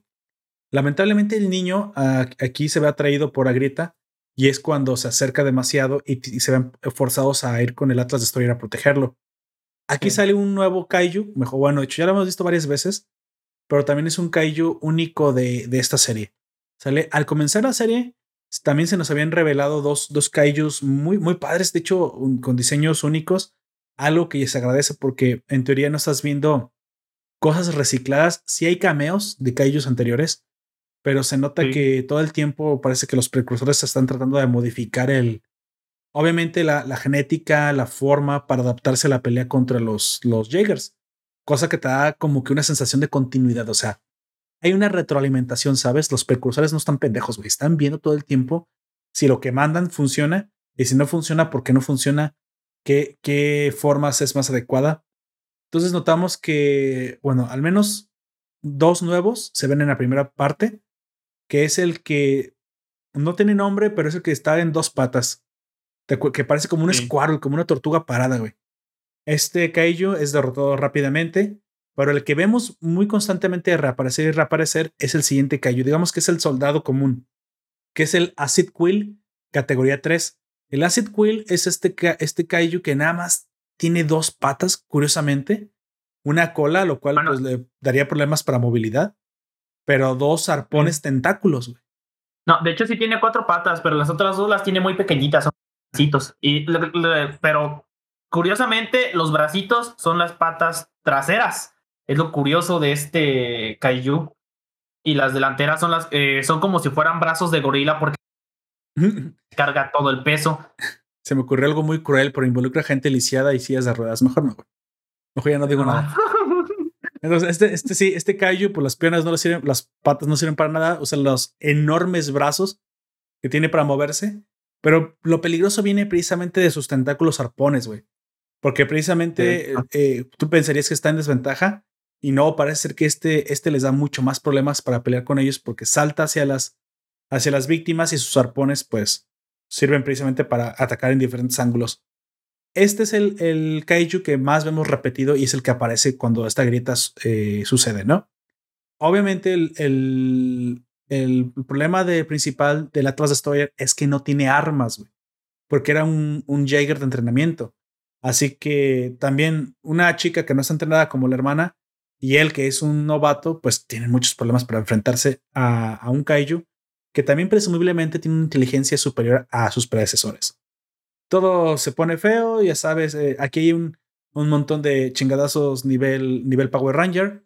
Me encanta mucho el hecho de que vemos ahí un guiño en el que el niño puede detener al, al, al, al, al, sí, Apex. Al, Apex, pero ya después nos dimos cuenta que puede ser que el Apex se haya tenido. Pero bueno, la aparición de... Yo este creo que hubo un poco de ambas, porque el Apex, el Apex, el morro lo detuvo por un momento y fue cuando él se dio Sí, un poco de ambas, ¿no? se hizo para atrás. Sí, porque él sí detuvo el golpe, pero si Apex hubiese seguido para detener ese, madre, ese madrazo que diga. Bueno, vemos precisamente que Acid Quill pone en problemas al Atlas Destroyer, pero al aparecer Apex, bueno, Apex se lo desayuna. Fácilmente no es rival para este, este Kaiju Jaeger. Y nos explican precisamente qué es lo que sucedió. Ya habíamos visto algo muy similar, ¿te acuerdas? En la segunda película, algo de tecnología Kaiju implantada en Jaegers que los hacían mucho más poderosos. El, especialmente el Jaeger negro de la segunda película tenía esta clase de tecnología. Sin embargo, la diferencia es que este no está alineado a, ni, a ninguno a ningún bando. El, en el caso del que tú dices, el de color oscuro aquel, él era parte del ejército de los Kaijus, pero este no. de hecho, este fue creado de forma accidental. ¿Te, acuerdas cómo fue que surgieron los, los, eh, los Kaiju Jaegers como Apex? En, la película se dice que los Jaegers en masa, porque esos eh, son los que se convierten en. Eh, ¿Cómo se llama? Los Kai Jaeger, como yo les digo. Le, llaman este drones. así a secas. los, que son pilotados por inteligencia artificial, básicamente. Sí. Es, en esa inteligencia artificial lo que hace en realidad es implantar la mente de un Kaiju pero este no se, este no se hizo así, sino que, bueno, fue extraño porque como que se metió dentro de la armadura y se empezó. Fue un guionazo, ¿no? Así como que, ¿qué? ¿Sabías? ¿Eso, podía pasar? Sí, muy extraño. Como que las. Dicen literalmente que sangre de Kaiju se mete al interior del, del dron, pero luego se fusiona con el, la los genes, con las neuronas ya, voilà. Se convierte. Pero este no es un dron. Este era un Jaeger con personas que sí lo, que lo piloteaban. No, no, dicen que era un dron. Era uno de los drones. Porque dice que a todos, a muchos les pasó lo mismo. Nada más que después de que mataron a los Kaijus, como que no soportaron la carga y se destruyeron. Pero este cabrón sí. Este quedó activo y no solamente quedó activo, sino evolucionó. Fue cuando incluso la, la materia mecánica se convirtió en, en biomecánica y ya se convirtió en un ser vivo por sí mismo. O sea, fue algo, digo, muy extraño. Fue un guionazo ahí bien raro de, de cómo es que la, la sangre de Kaiju a mezclarse con los drones, que ya tenían, como dices tú, la mente de un Kaiju, pues ahí hizo una clase de sinapsis y se mezclaron. Obviamente ayudaron a pelear contra los Kaijus, aunque también atacaban a los Jaegers, pero el único que pudo soportar esta fusión extraña fue este. Por eso es el único en su tipo, pero ya vemos de, entrada que es increíblemente poderoso. O sea, un Jaeger mezclado con el poder de un kaiju y la, tecnología humana, pues da como resultado el, monstruo que estamos viendo. Y no solamente eso, entiende bien las cosas tanto así que le regala un brazo a, Atlas, ves que le busca un brazo que se lo pueda poner. O sea, no es estúpido, es inteligente, güey. O sea, no, no, no actúa por instinto, es capaz de reconocer patrones, es capaz de entender lo que está viendo. Lo cual me imagino que aquí esto debe ser como que la, el, la actuación de la inteligencia artificial que tiene dentro. Nada más que se fusionó con el alma del Jaeger, digo, con el Kaiju, lo que tú quieras pensar, güey, porque también no se explica fácilmente lo que es. Lo que sí puede suceder es que se ve atraído por el niño, ya que el niño ha de emitir ciertas ondas que precisamente al ser de una, ahora de un híbrido humano Kaiju, spoiler, bueno, es, bueno, obviamente estamos con spoilers, esto es la revelación más importante de la serie, güey. Precisamente es posible que, que su faceta de Kaiju le haga resonar con el niño, pero su faceta de inteligencia artificial le haga obedecer, güey. Porque las máquinas están hechas para obedecernos a nosotros, a los humanos. Entonces, es curioso porque entonces el niño puede comandar Kaijus. O dije, al menos puede comandarlo a él. o al menos da esa, esa sensación. Sus ondas cerebrales podrán manipular a, los Kaijus. Es que sabes que los Kaijus no pueden ser demasiado yo creo que, porque precisamente son como no, Yo creo que en este caso de Apex es porque eh, tienen como una, una conexión. No sabemos por qué tienen la conexión. A lo mejor la sangre del Kaiju, Kaiju que quedó dentro de ese es, es en el que está basado el cuerpo de el niño o algo así. Pues, aún no se, nos explica, pero es que sí se nota que hay una conexión porque eh, él reconoce a esta Hailey. Apex reconoce a Hailey como la que está cuidando al morro y es por eso que los deja en paz. Sí, de hecho, ¿te acuerdas también como que los escanea? Y este, escaneo es muy parecido a lo que hace precisamente el Jaeger cuando te vas a conectar, güey. Así que puede también leer tu mente y leer tus intenciones. Por eso es una mezcla. Yo creo que la fuerza y la ferocidad viene del Kaiju, güey. Pero la inteligencia es la inteligencia artificial que lo comandaba. Así que por ambos lados está mejor del lado de los humanos, güey, que del lado de los Kaijus. Es lo más probable.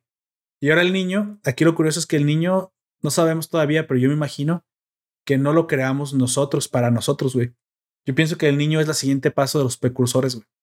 Sin embargo, en este caso, la parte humana pues se ve seducida por la, por la maternal Haley. Y ahora, muy probablemente lo que hicimos fue pasar a uno de las armas más peligrosas contra nosotros a nuestro lado. Pero esa es mi teoría, güey. Mi teoría es que el niño no iba a ser usado por nosotros, sino en contra de nosotros. Pero ahora, pues, así como el, como el Apex, ahora son poderosos, aliados contra los cuales los precursores tendrán que adaptarse a pelear. Siempre y cuando los trates bonito te van a ayudar. y como los Kaijus no están acostumbrados a tratar bonito a otros, pues. No, güey, son unos pinches groseros, güey. Los invitas a la casa, dejan un cagadero, no se llevan su basura, güey, destruyen los edificios. Ah, güey, no, yo no invitaría a Kaijus a mi casa, güey. Bueno. Hagan en tu teléfono. Llegamos precisamente a la recta final de la serie, donde precisamente eh, la, la, ciudad en la que sucede esta última pelea, Copperhead, ha sido un, un dolor, un pain in the ass, güey, como dicen los gringos. Ha estado jode y jode persiguiéndolos, no los deja en paz. Y, es, y ha sido, ya llegó el momento de plantearle cara, ¿no? Al, ahora sí tenemos un brazo arpón eh, sacado del mismísimo Zeus no, no del dios griego, este, sino de un, de un cementerio. Jaeger que se llama Zeus. En el cementerio, ajá, que se llamaba Zeus. Que curiosamente fui a buscar este Jaeger y este Jaeger es de una generación más arriba que el mismo Atlas Destroyer, güey. Así que su arma está bastante chetada, está bastante tocha, o sea, no es cualquier cosa su arma. Y vemos que incluso es capaz de penetrar la armadura de, de, Copperhead. Háblame precisamente de los eventos de, de esta ciudad, amigo. Lo tienes ahí en el 5. Es, en el 5. este, bueno, en, en camino a Sydney son atraídos por la señal de un Jaeger que les está, que está pidiendo ayuda. Pero pues como nada más se transmite cada 60 minutos cuando llegan, eh, no, pues que se esperen una, se van a tener que esperar una hora porque ya no la... Eh, ¿Por qué no lo dijiste antes, pinche Loa? siempre pasada de lanza. Así este, es. Y bueno, y entonces esta, se, se vuelven a encontrar con May en el restaurante que nosotros entendemos que era de Sí, sus papás, ¿no? Por eso digo que es China, porque pues es un restaurante de comida china. al menos se ve como ese aire chino en el, en el, en el decorado. Aparte pues, en la tradición del este nombre, no es May como Mai, no es M-A-Y. es Mei, es M-E-I. Ajá, es un nombre chino, así que yo espero que sí. Un nombre chino. Sí. Y bueno, mientras ellos están ahí, eh, tienen su momento bonito en el que bailan, pero luego llegan los traumas de Vietnam de, de Mei y los corre. Oye, por cierto, les da chocolate, güey. Y, vuelve al morro, lo vuelve adicto al chocolate, güey. Y mete. al chocolate. Ah, pero, ah, güey, imagina que tú nunca has probado el chocolate, güey, y te lo dan a probar por primera vez en tu vida. No te da al menos por tiempo eso. Güey, y si hubieras eso morro, los hubiera asesinado, güey, nomás por probar más chocolate. a lo mejor estaba eso. Yo, yo, creo que no llegaría a los extremos, tal vez solamente se los robo, pero no los mato. bueno, está bien, está bien. Me pondría, me pondría muy mala copa, güey, que hiciera más chocolate. Pues como los adictos, ¿no? Como los adictos, güey que literalmente pues se ponen muy necios, güey. Así es. Bueno, después de el momento trauma, el trauma momento ahí, eh, ellos salen a buscar el Jaeger que les está mandando la señal y sorpresa, sorpresa, es el Jaeger en el que sus papás se, se fueron, el, el Gypsy Hunter, vamos a decirle. El Gypsy Hunter, así es, güey. Se llama Hunter Vindicta, creo que se llama ese, pero no, me gusta más como le dijiste, mm. el Gypsy Hunter, güey. Porque pues es un, es un nieto del Gypsy Danger. Digámoslo así. Este... Gypsy de, de gender. ya, y bueno, ellos entran voyendo, buscando alguna pista sobre sus padres y se dan cuenta de que pues estaban valiendo verga porque les había kaijus persiguiéndolos y que tuvieron que irse de emergencia del, del Jaeger porque ya se había quedado sin energía y el único, la única ojiva que tenía estaba atorada. Todo, todo mal, todo mal. Todo lo que podría salir sal, salió mal. Todo, exactamente. Pero sí, los papás, como dijeron, mira, en algún momento en cinco años van a venir aquí y van a encontrar este, este Jäger que por alguna razón en cinco años no va a ser desmantelado y muy probablemente nuestros hijos lo encuentren, pues hay que dejarles un mensaje porque seguro que se les va a ocurrir verlo. Entonces, por fuerza del destino y del guionazo, les dejan, les dejan un, mensaje, ¿no? Y nos damos cuenta que los papás de hecho, se, presumen vivos todavía. Sí, de hecho, eh, una, una idea que yo pensé que iban a hacer, pero quién sabe si es que iban a reciclar las armas que le quedaban a porque este Taylor se ve que sabe de un poco de mecánica al respecto porque fue quien pararon antes al pero exacto. pues quién sabe si lo hagan. Eh, a mí me parecía muy estúpido de su parte si no lo hacen, pero pues toda esa paz y tranquilidad, bueno, no, ni, ni tanta paz y tanta tranquilidad, pero ese drama es rompido por el peligro de que el Copperhead se encuentra, se los encuentra de nuevo. Exacto. De hecho, eh, el, Atlas Destroyer está todo tranquilo ahí, parado. Y el vato llega y le da. Ahora, güey. Ahora, puto. Me imagino algo adentro. Cabrón, aguanta, no te estoy haciendo nada. Me dice el Copperhead. Ese güey está ahí, sí, sí, sí. ¿Por qué no se mueve? No me importa. Es que como, está como muy, muy este. Como, como cálmate poquito, ¿no? Muy entusiasmado el Copperhead. Así es, pues em, em, empieza la super batalla super, super final de, de la serie en el que se enfrentan a Copperhead. ¿Mm? Qué curioso, aquí vemos precisamente cómo, o sea, ya, ya al final, cuál es el verdadero poder del niño. O sea, yo pensaba que el niño será pues, humano kaiju, pero pues humano kaiju por la parte psicológica dije, a lo mejor hereda los poderes de los precursores. Digo, los precursores, ¿cómo demonios lo hacen para controlar a los kaijus? deben tener alguna clase de sistema para hacerlo, güey. Y qué mejor que un sistema psiónico, psíquico, conexión neuronal, astroneuronal, como tú quieras, sino para evitar que las creaciones se revelen. Entonces en algún momento dije, a lo mejor ese niño tiene precisamente la capacidad de comandar ellos porque, bueno, están utilizando, o sea, los precursores viendo a los humanos como una nueva raza. Entonces dijeron, vamos a agregarle a los kaijus que muy probablemente son colecciones de genes de otros planetas que hemos conquistado, vamos a agregarles la fortaleza de los humanos contra ellos. ¿Cuál es la fortaleza de los humanos? Esta capacidad de generar patrones, la colaboración entre, entre muchos, parecemos hormigas. la empatía. La empatía.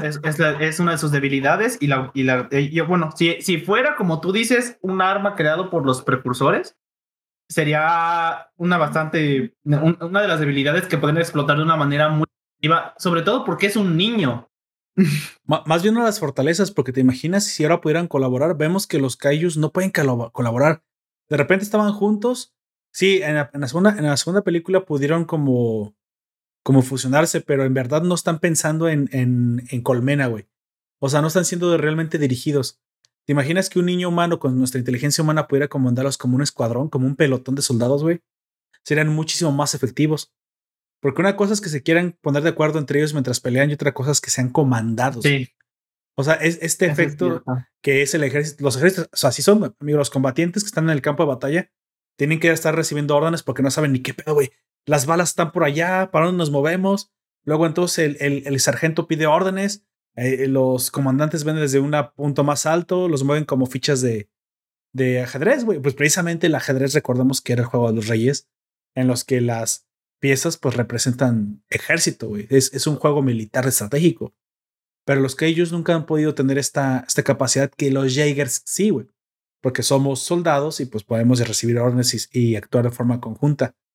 La, la, gran, el gran poder de los humanos, como tú dices, es la empatía y la capacidad de colaboración. Pero ahora te imaginas usar eso contra nosotros. puede usar, eh, a lo que me refiero es que también lo pueden usar en su contra, porque también, si lo, ellos lo quieren usar como arma, eh, podían haber encontrado un niño perdido y se lo meten hasta el científico dentro, se convierte en Kaiju y desverga todo adentro. A lo mejor, o sea, parte del plan era precisamente utilizar al. A ver qué salía, ¿no? Utilizar al humano en contra de nosotros. Entonces vemos que no solamente eso, que a lo mejor también podía controlar los kaijus, cosa que no se ve todavía que lo pueda hacer.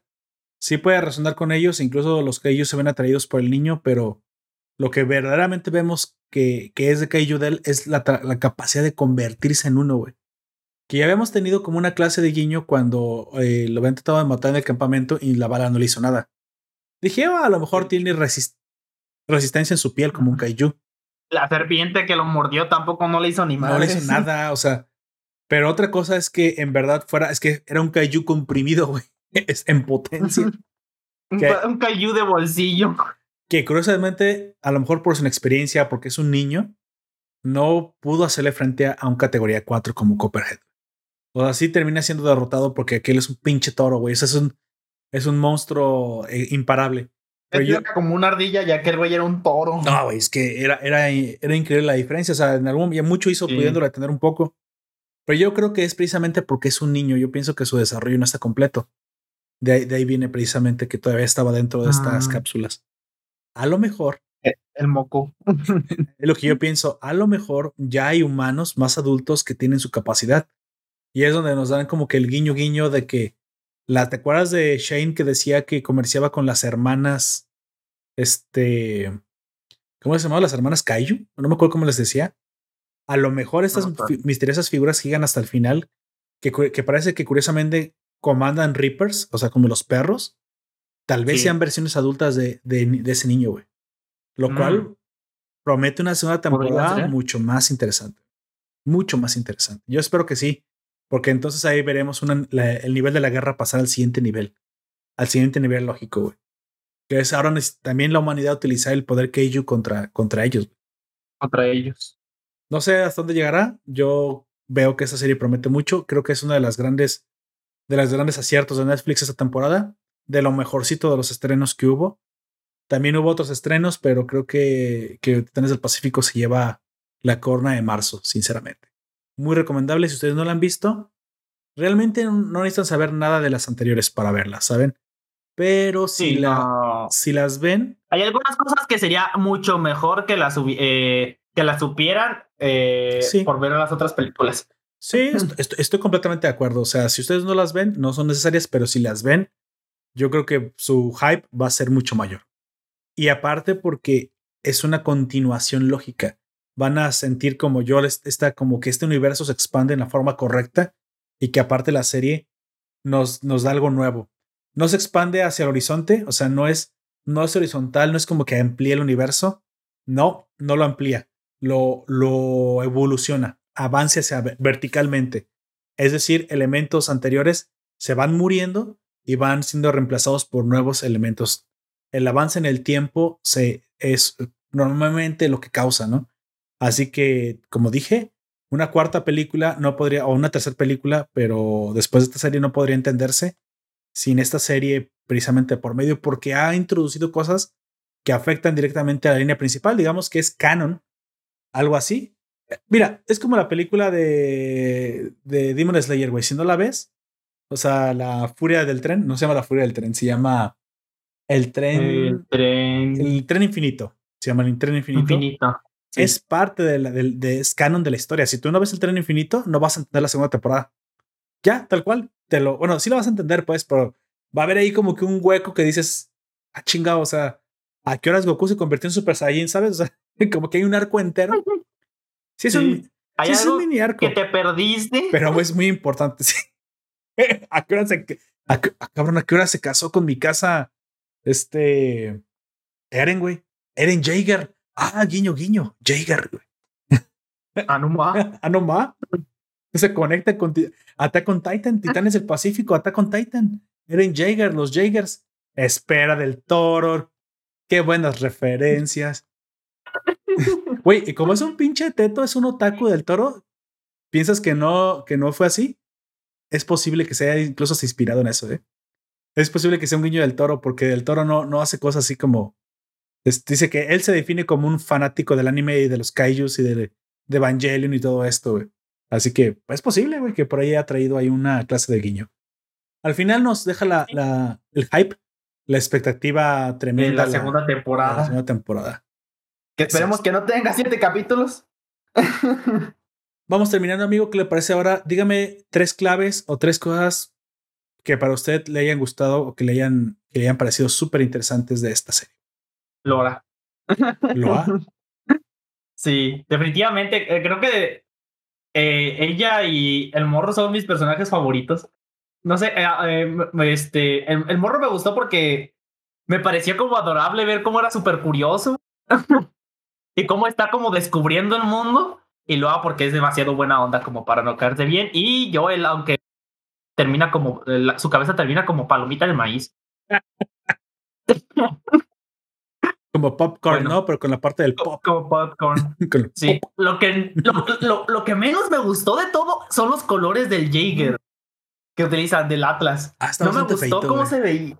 Sí, a mí no me gusta. Ah, aunque fuese referencia a Evangelion por este 01, eh, eh, a, Lema 01 le quedan, pero porque así está hecho. sí. no me convence, se ve culero. Incluso cuando le ponen el Sirius, que es este de color rojo, con el color rojo se vería mucho mejor. No sé, no me termina de convencer para nada el color. Sí, no le combina. Yo cuando se ve mucho mejor. Sí, sí, por, por, por lejos. Cuando le pusieron el brazo dije, está chido, güey, pero no te combina. Se, nota que te lo robaste, güey, ese no es tuyo. sí. No, y, bueno, y yo digo que, no sé, si lo repintan o algo así, o espero que se maltrate lo suficiente para... Sí, se ve muy mal. Yo creo que para la siguiente temporada, es que, mira, la excusa puede decir que son los colores del entrenamiento. Puedes decir que es que por eso que está pintado así. Es posible que a lo mejor ya para la siguiente temporada ya lo veamos ya todo, todo uniforme y ya que lo hayan convertido en un, pues en, el Jäger de los chicos, porque pues obviamente los pilotos ya tienen experiencia con el Jäger y pues obviamente ya, ya los pueden utilizar como combatientes. Es posible que sí. Pues bueno, creo que yo me quedo, me quedo con mucho. Uno, May, me encanta el personaje de May, waifu instantánea, güey. No sé, algo, algo tiene, güey, eso. Y no es porque es mujer empoderada ni nada de eso, güey. Me gusta el personaje de May, es muy interesante. Ah, no sé. Y te deja con muchas dudas acerca de ella. Y eso está sí, es profunda, está, está guapa. Tal vez sí, tal vez es porque se ve bien fiable. Dos, me gusta mucho el, el, hecho de que esté creciendo. El, el verticalmente, precisamente la historia, el que los Jaegers evolucionan. En algún momento dije, van a ser, van a ser ya no solamente innecesarios, sino obsoletos. Los Kaijus tienen que entender que cómo, atacarnos, cómo van a evolucionar. Si no destruimos a los precursores, van a estar evolucionando, evolucionando. Y en esta línea de la evolución genética es, es lo lógico hacia donde se tenía que ir la historia.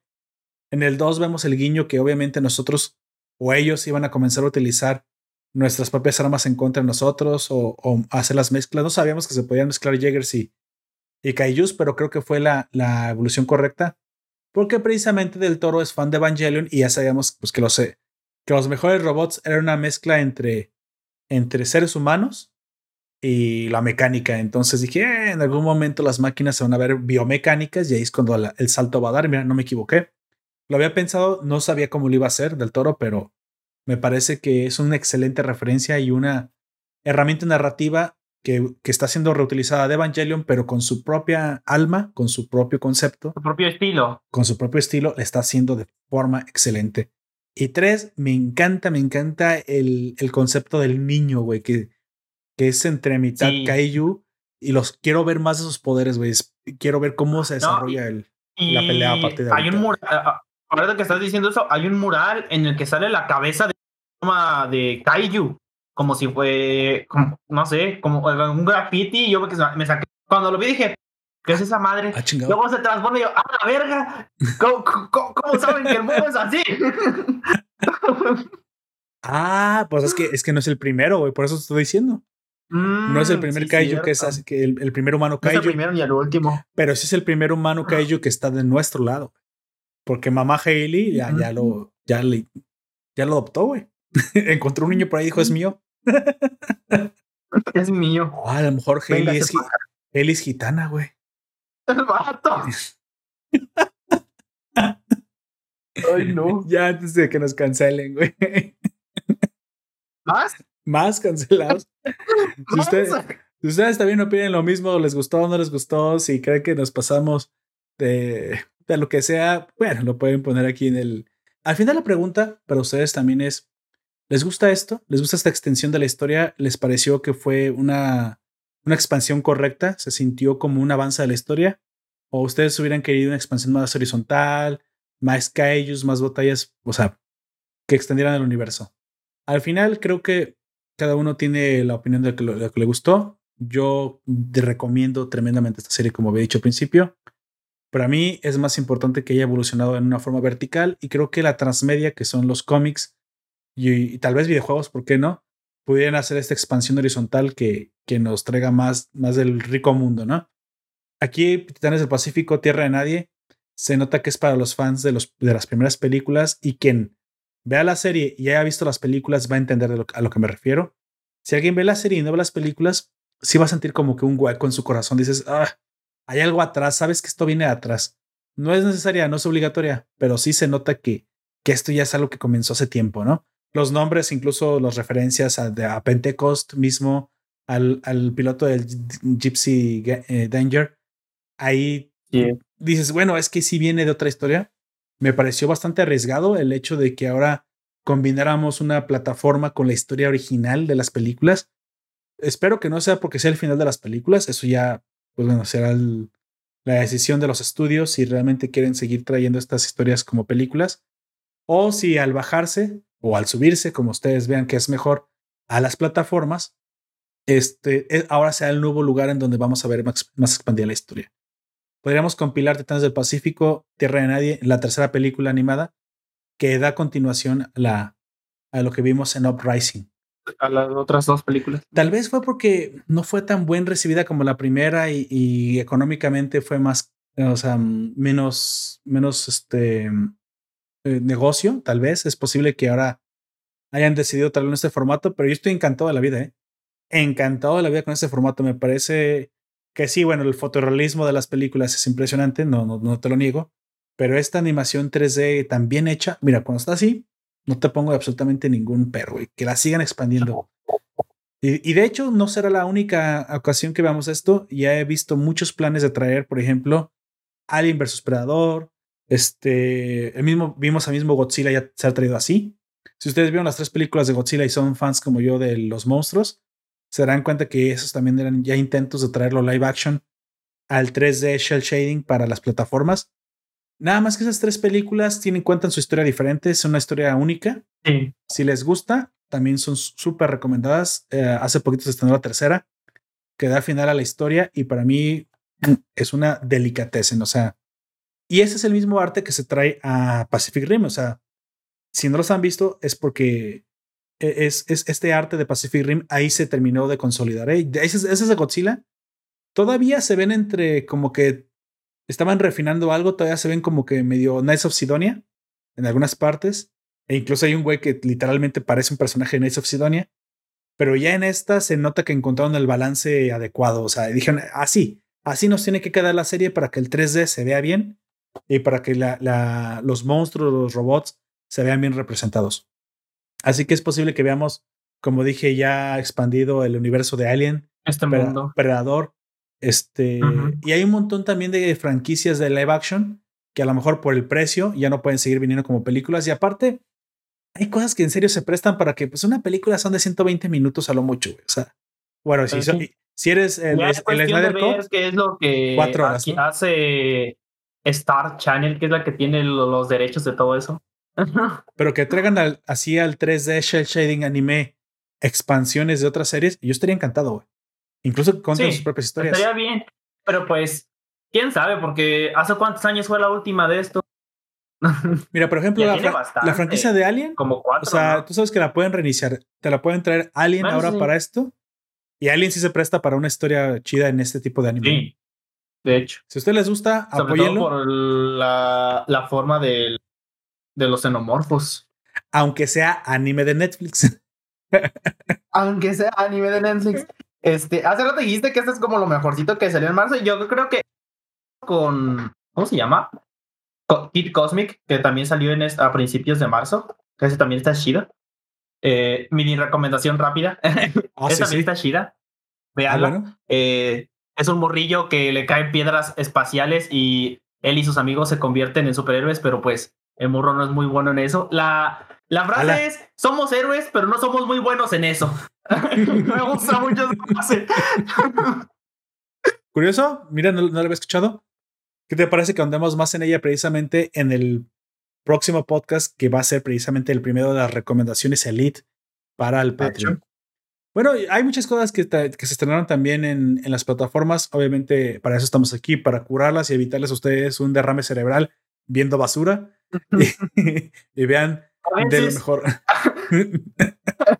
Güey, como cuando vi la, la, tercera temporada de Sabrina la bruja adolescente, dije, pues mío, me, tengo que colgar.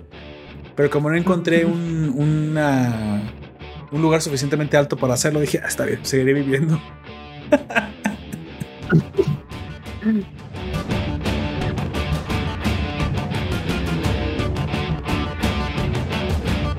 bueno, aquí pues damos por finalizado. ¿Algo más de la serie, amigo, que decir? Si no, vamos entrando en agradecimientos. Nunca voy a superar esos colores culeros que le pusieron. Creo que lo más rescatable es el Copperhead, me gustó mucho. Copperhead es, muy bien. Es, el Kaiju. You are the Kaiju. Así es.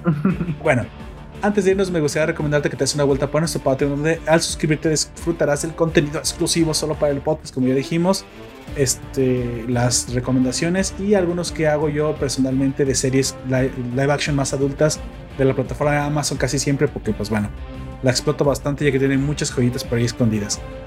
También me gustaría agradecer a los que nos acompañaron durante la transmisión de directo. Gracias por estar aquí, como cada semana. Y para los que nos escuchan en el formato podcast, si nos, si nos quieren seguir en el directo, pues ya saben, se pueden venir. Si no, obviamente esto es un podcast y la, y la intención de un podcast es que te acompañe y que no te distraiga demasiado. No va, cuidado, no vas a atrapar a esa viejita. Se está pasando el, el semáforo en verde, yo lo sé, pero bueno, a veces sí la gente no ve los semáforos. Este, también me gustaría agradecer a los ciudadanos que comparten el contenido del grupo de la Nación.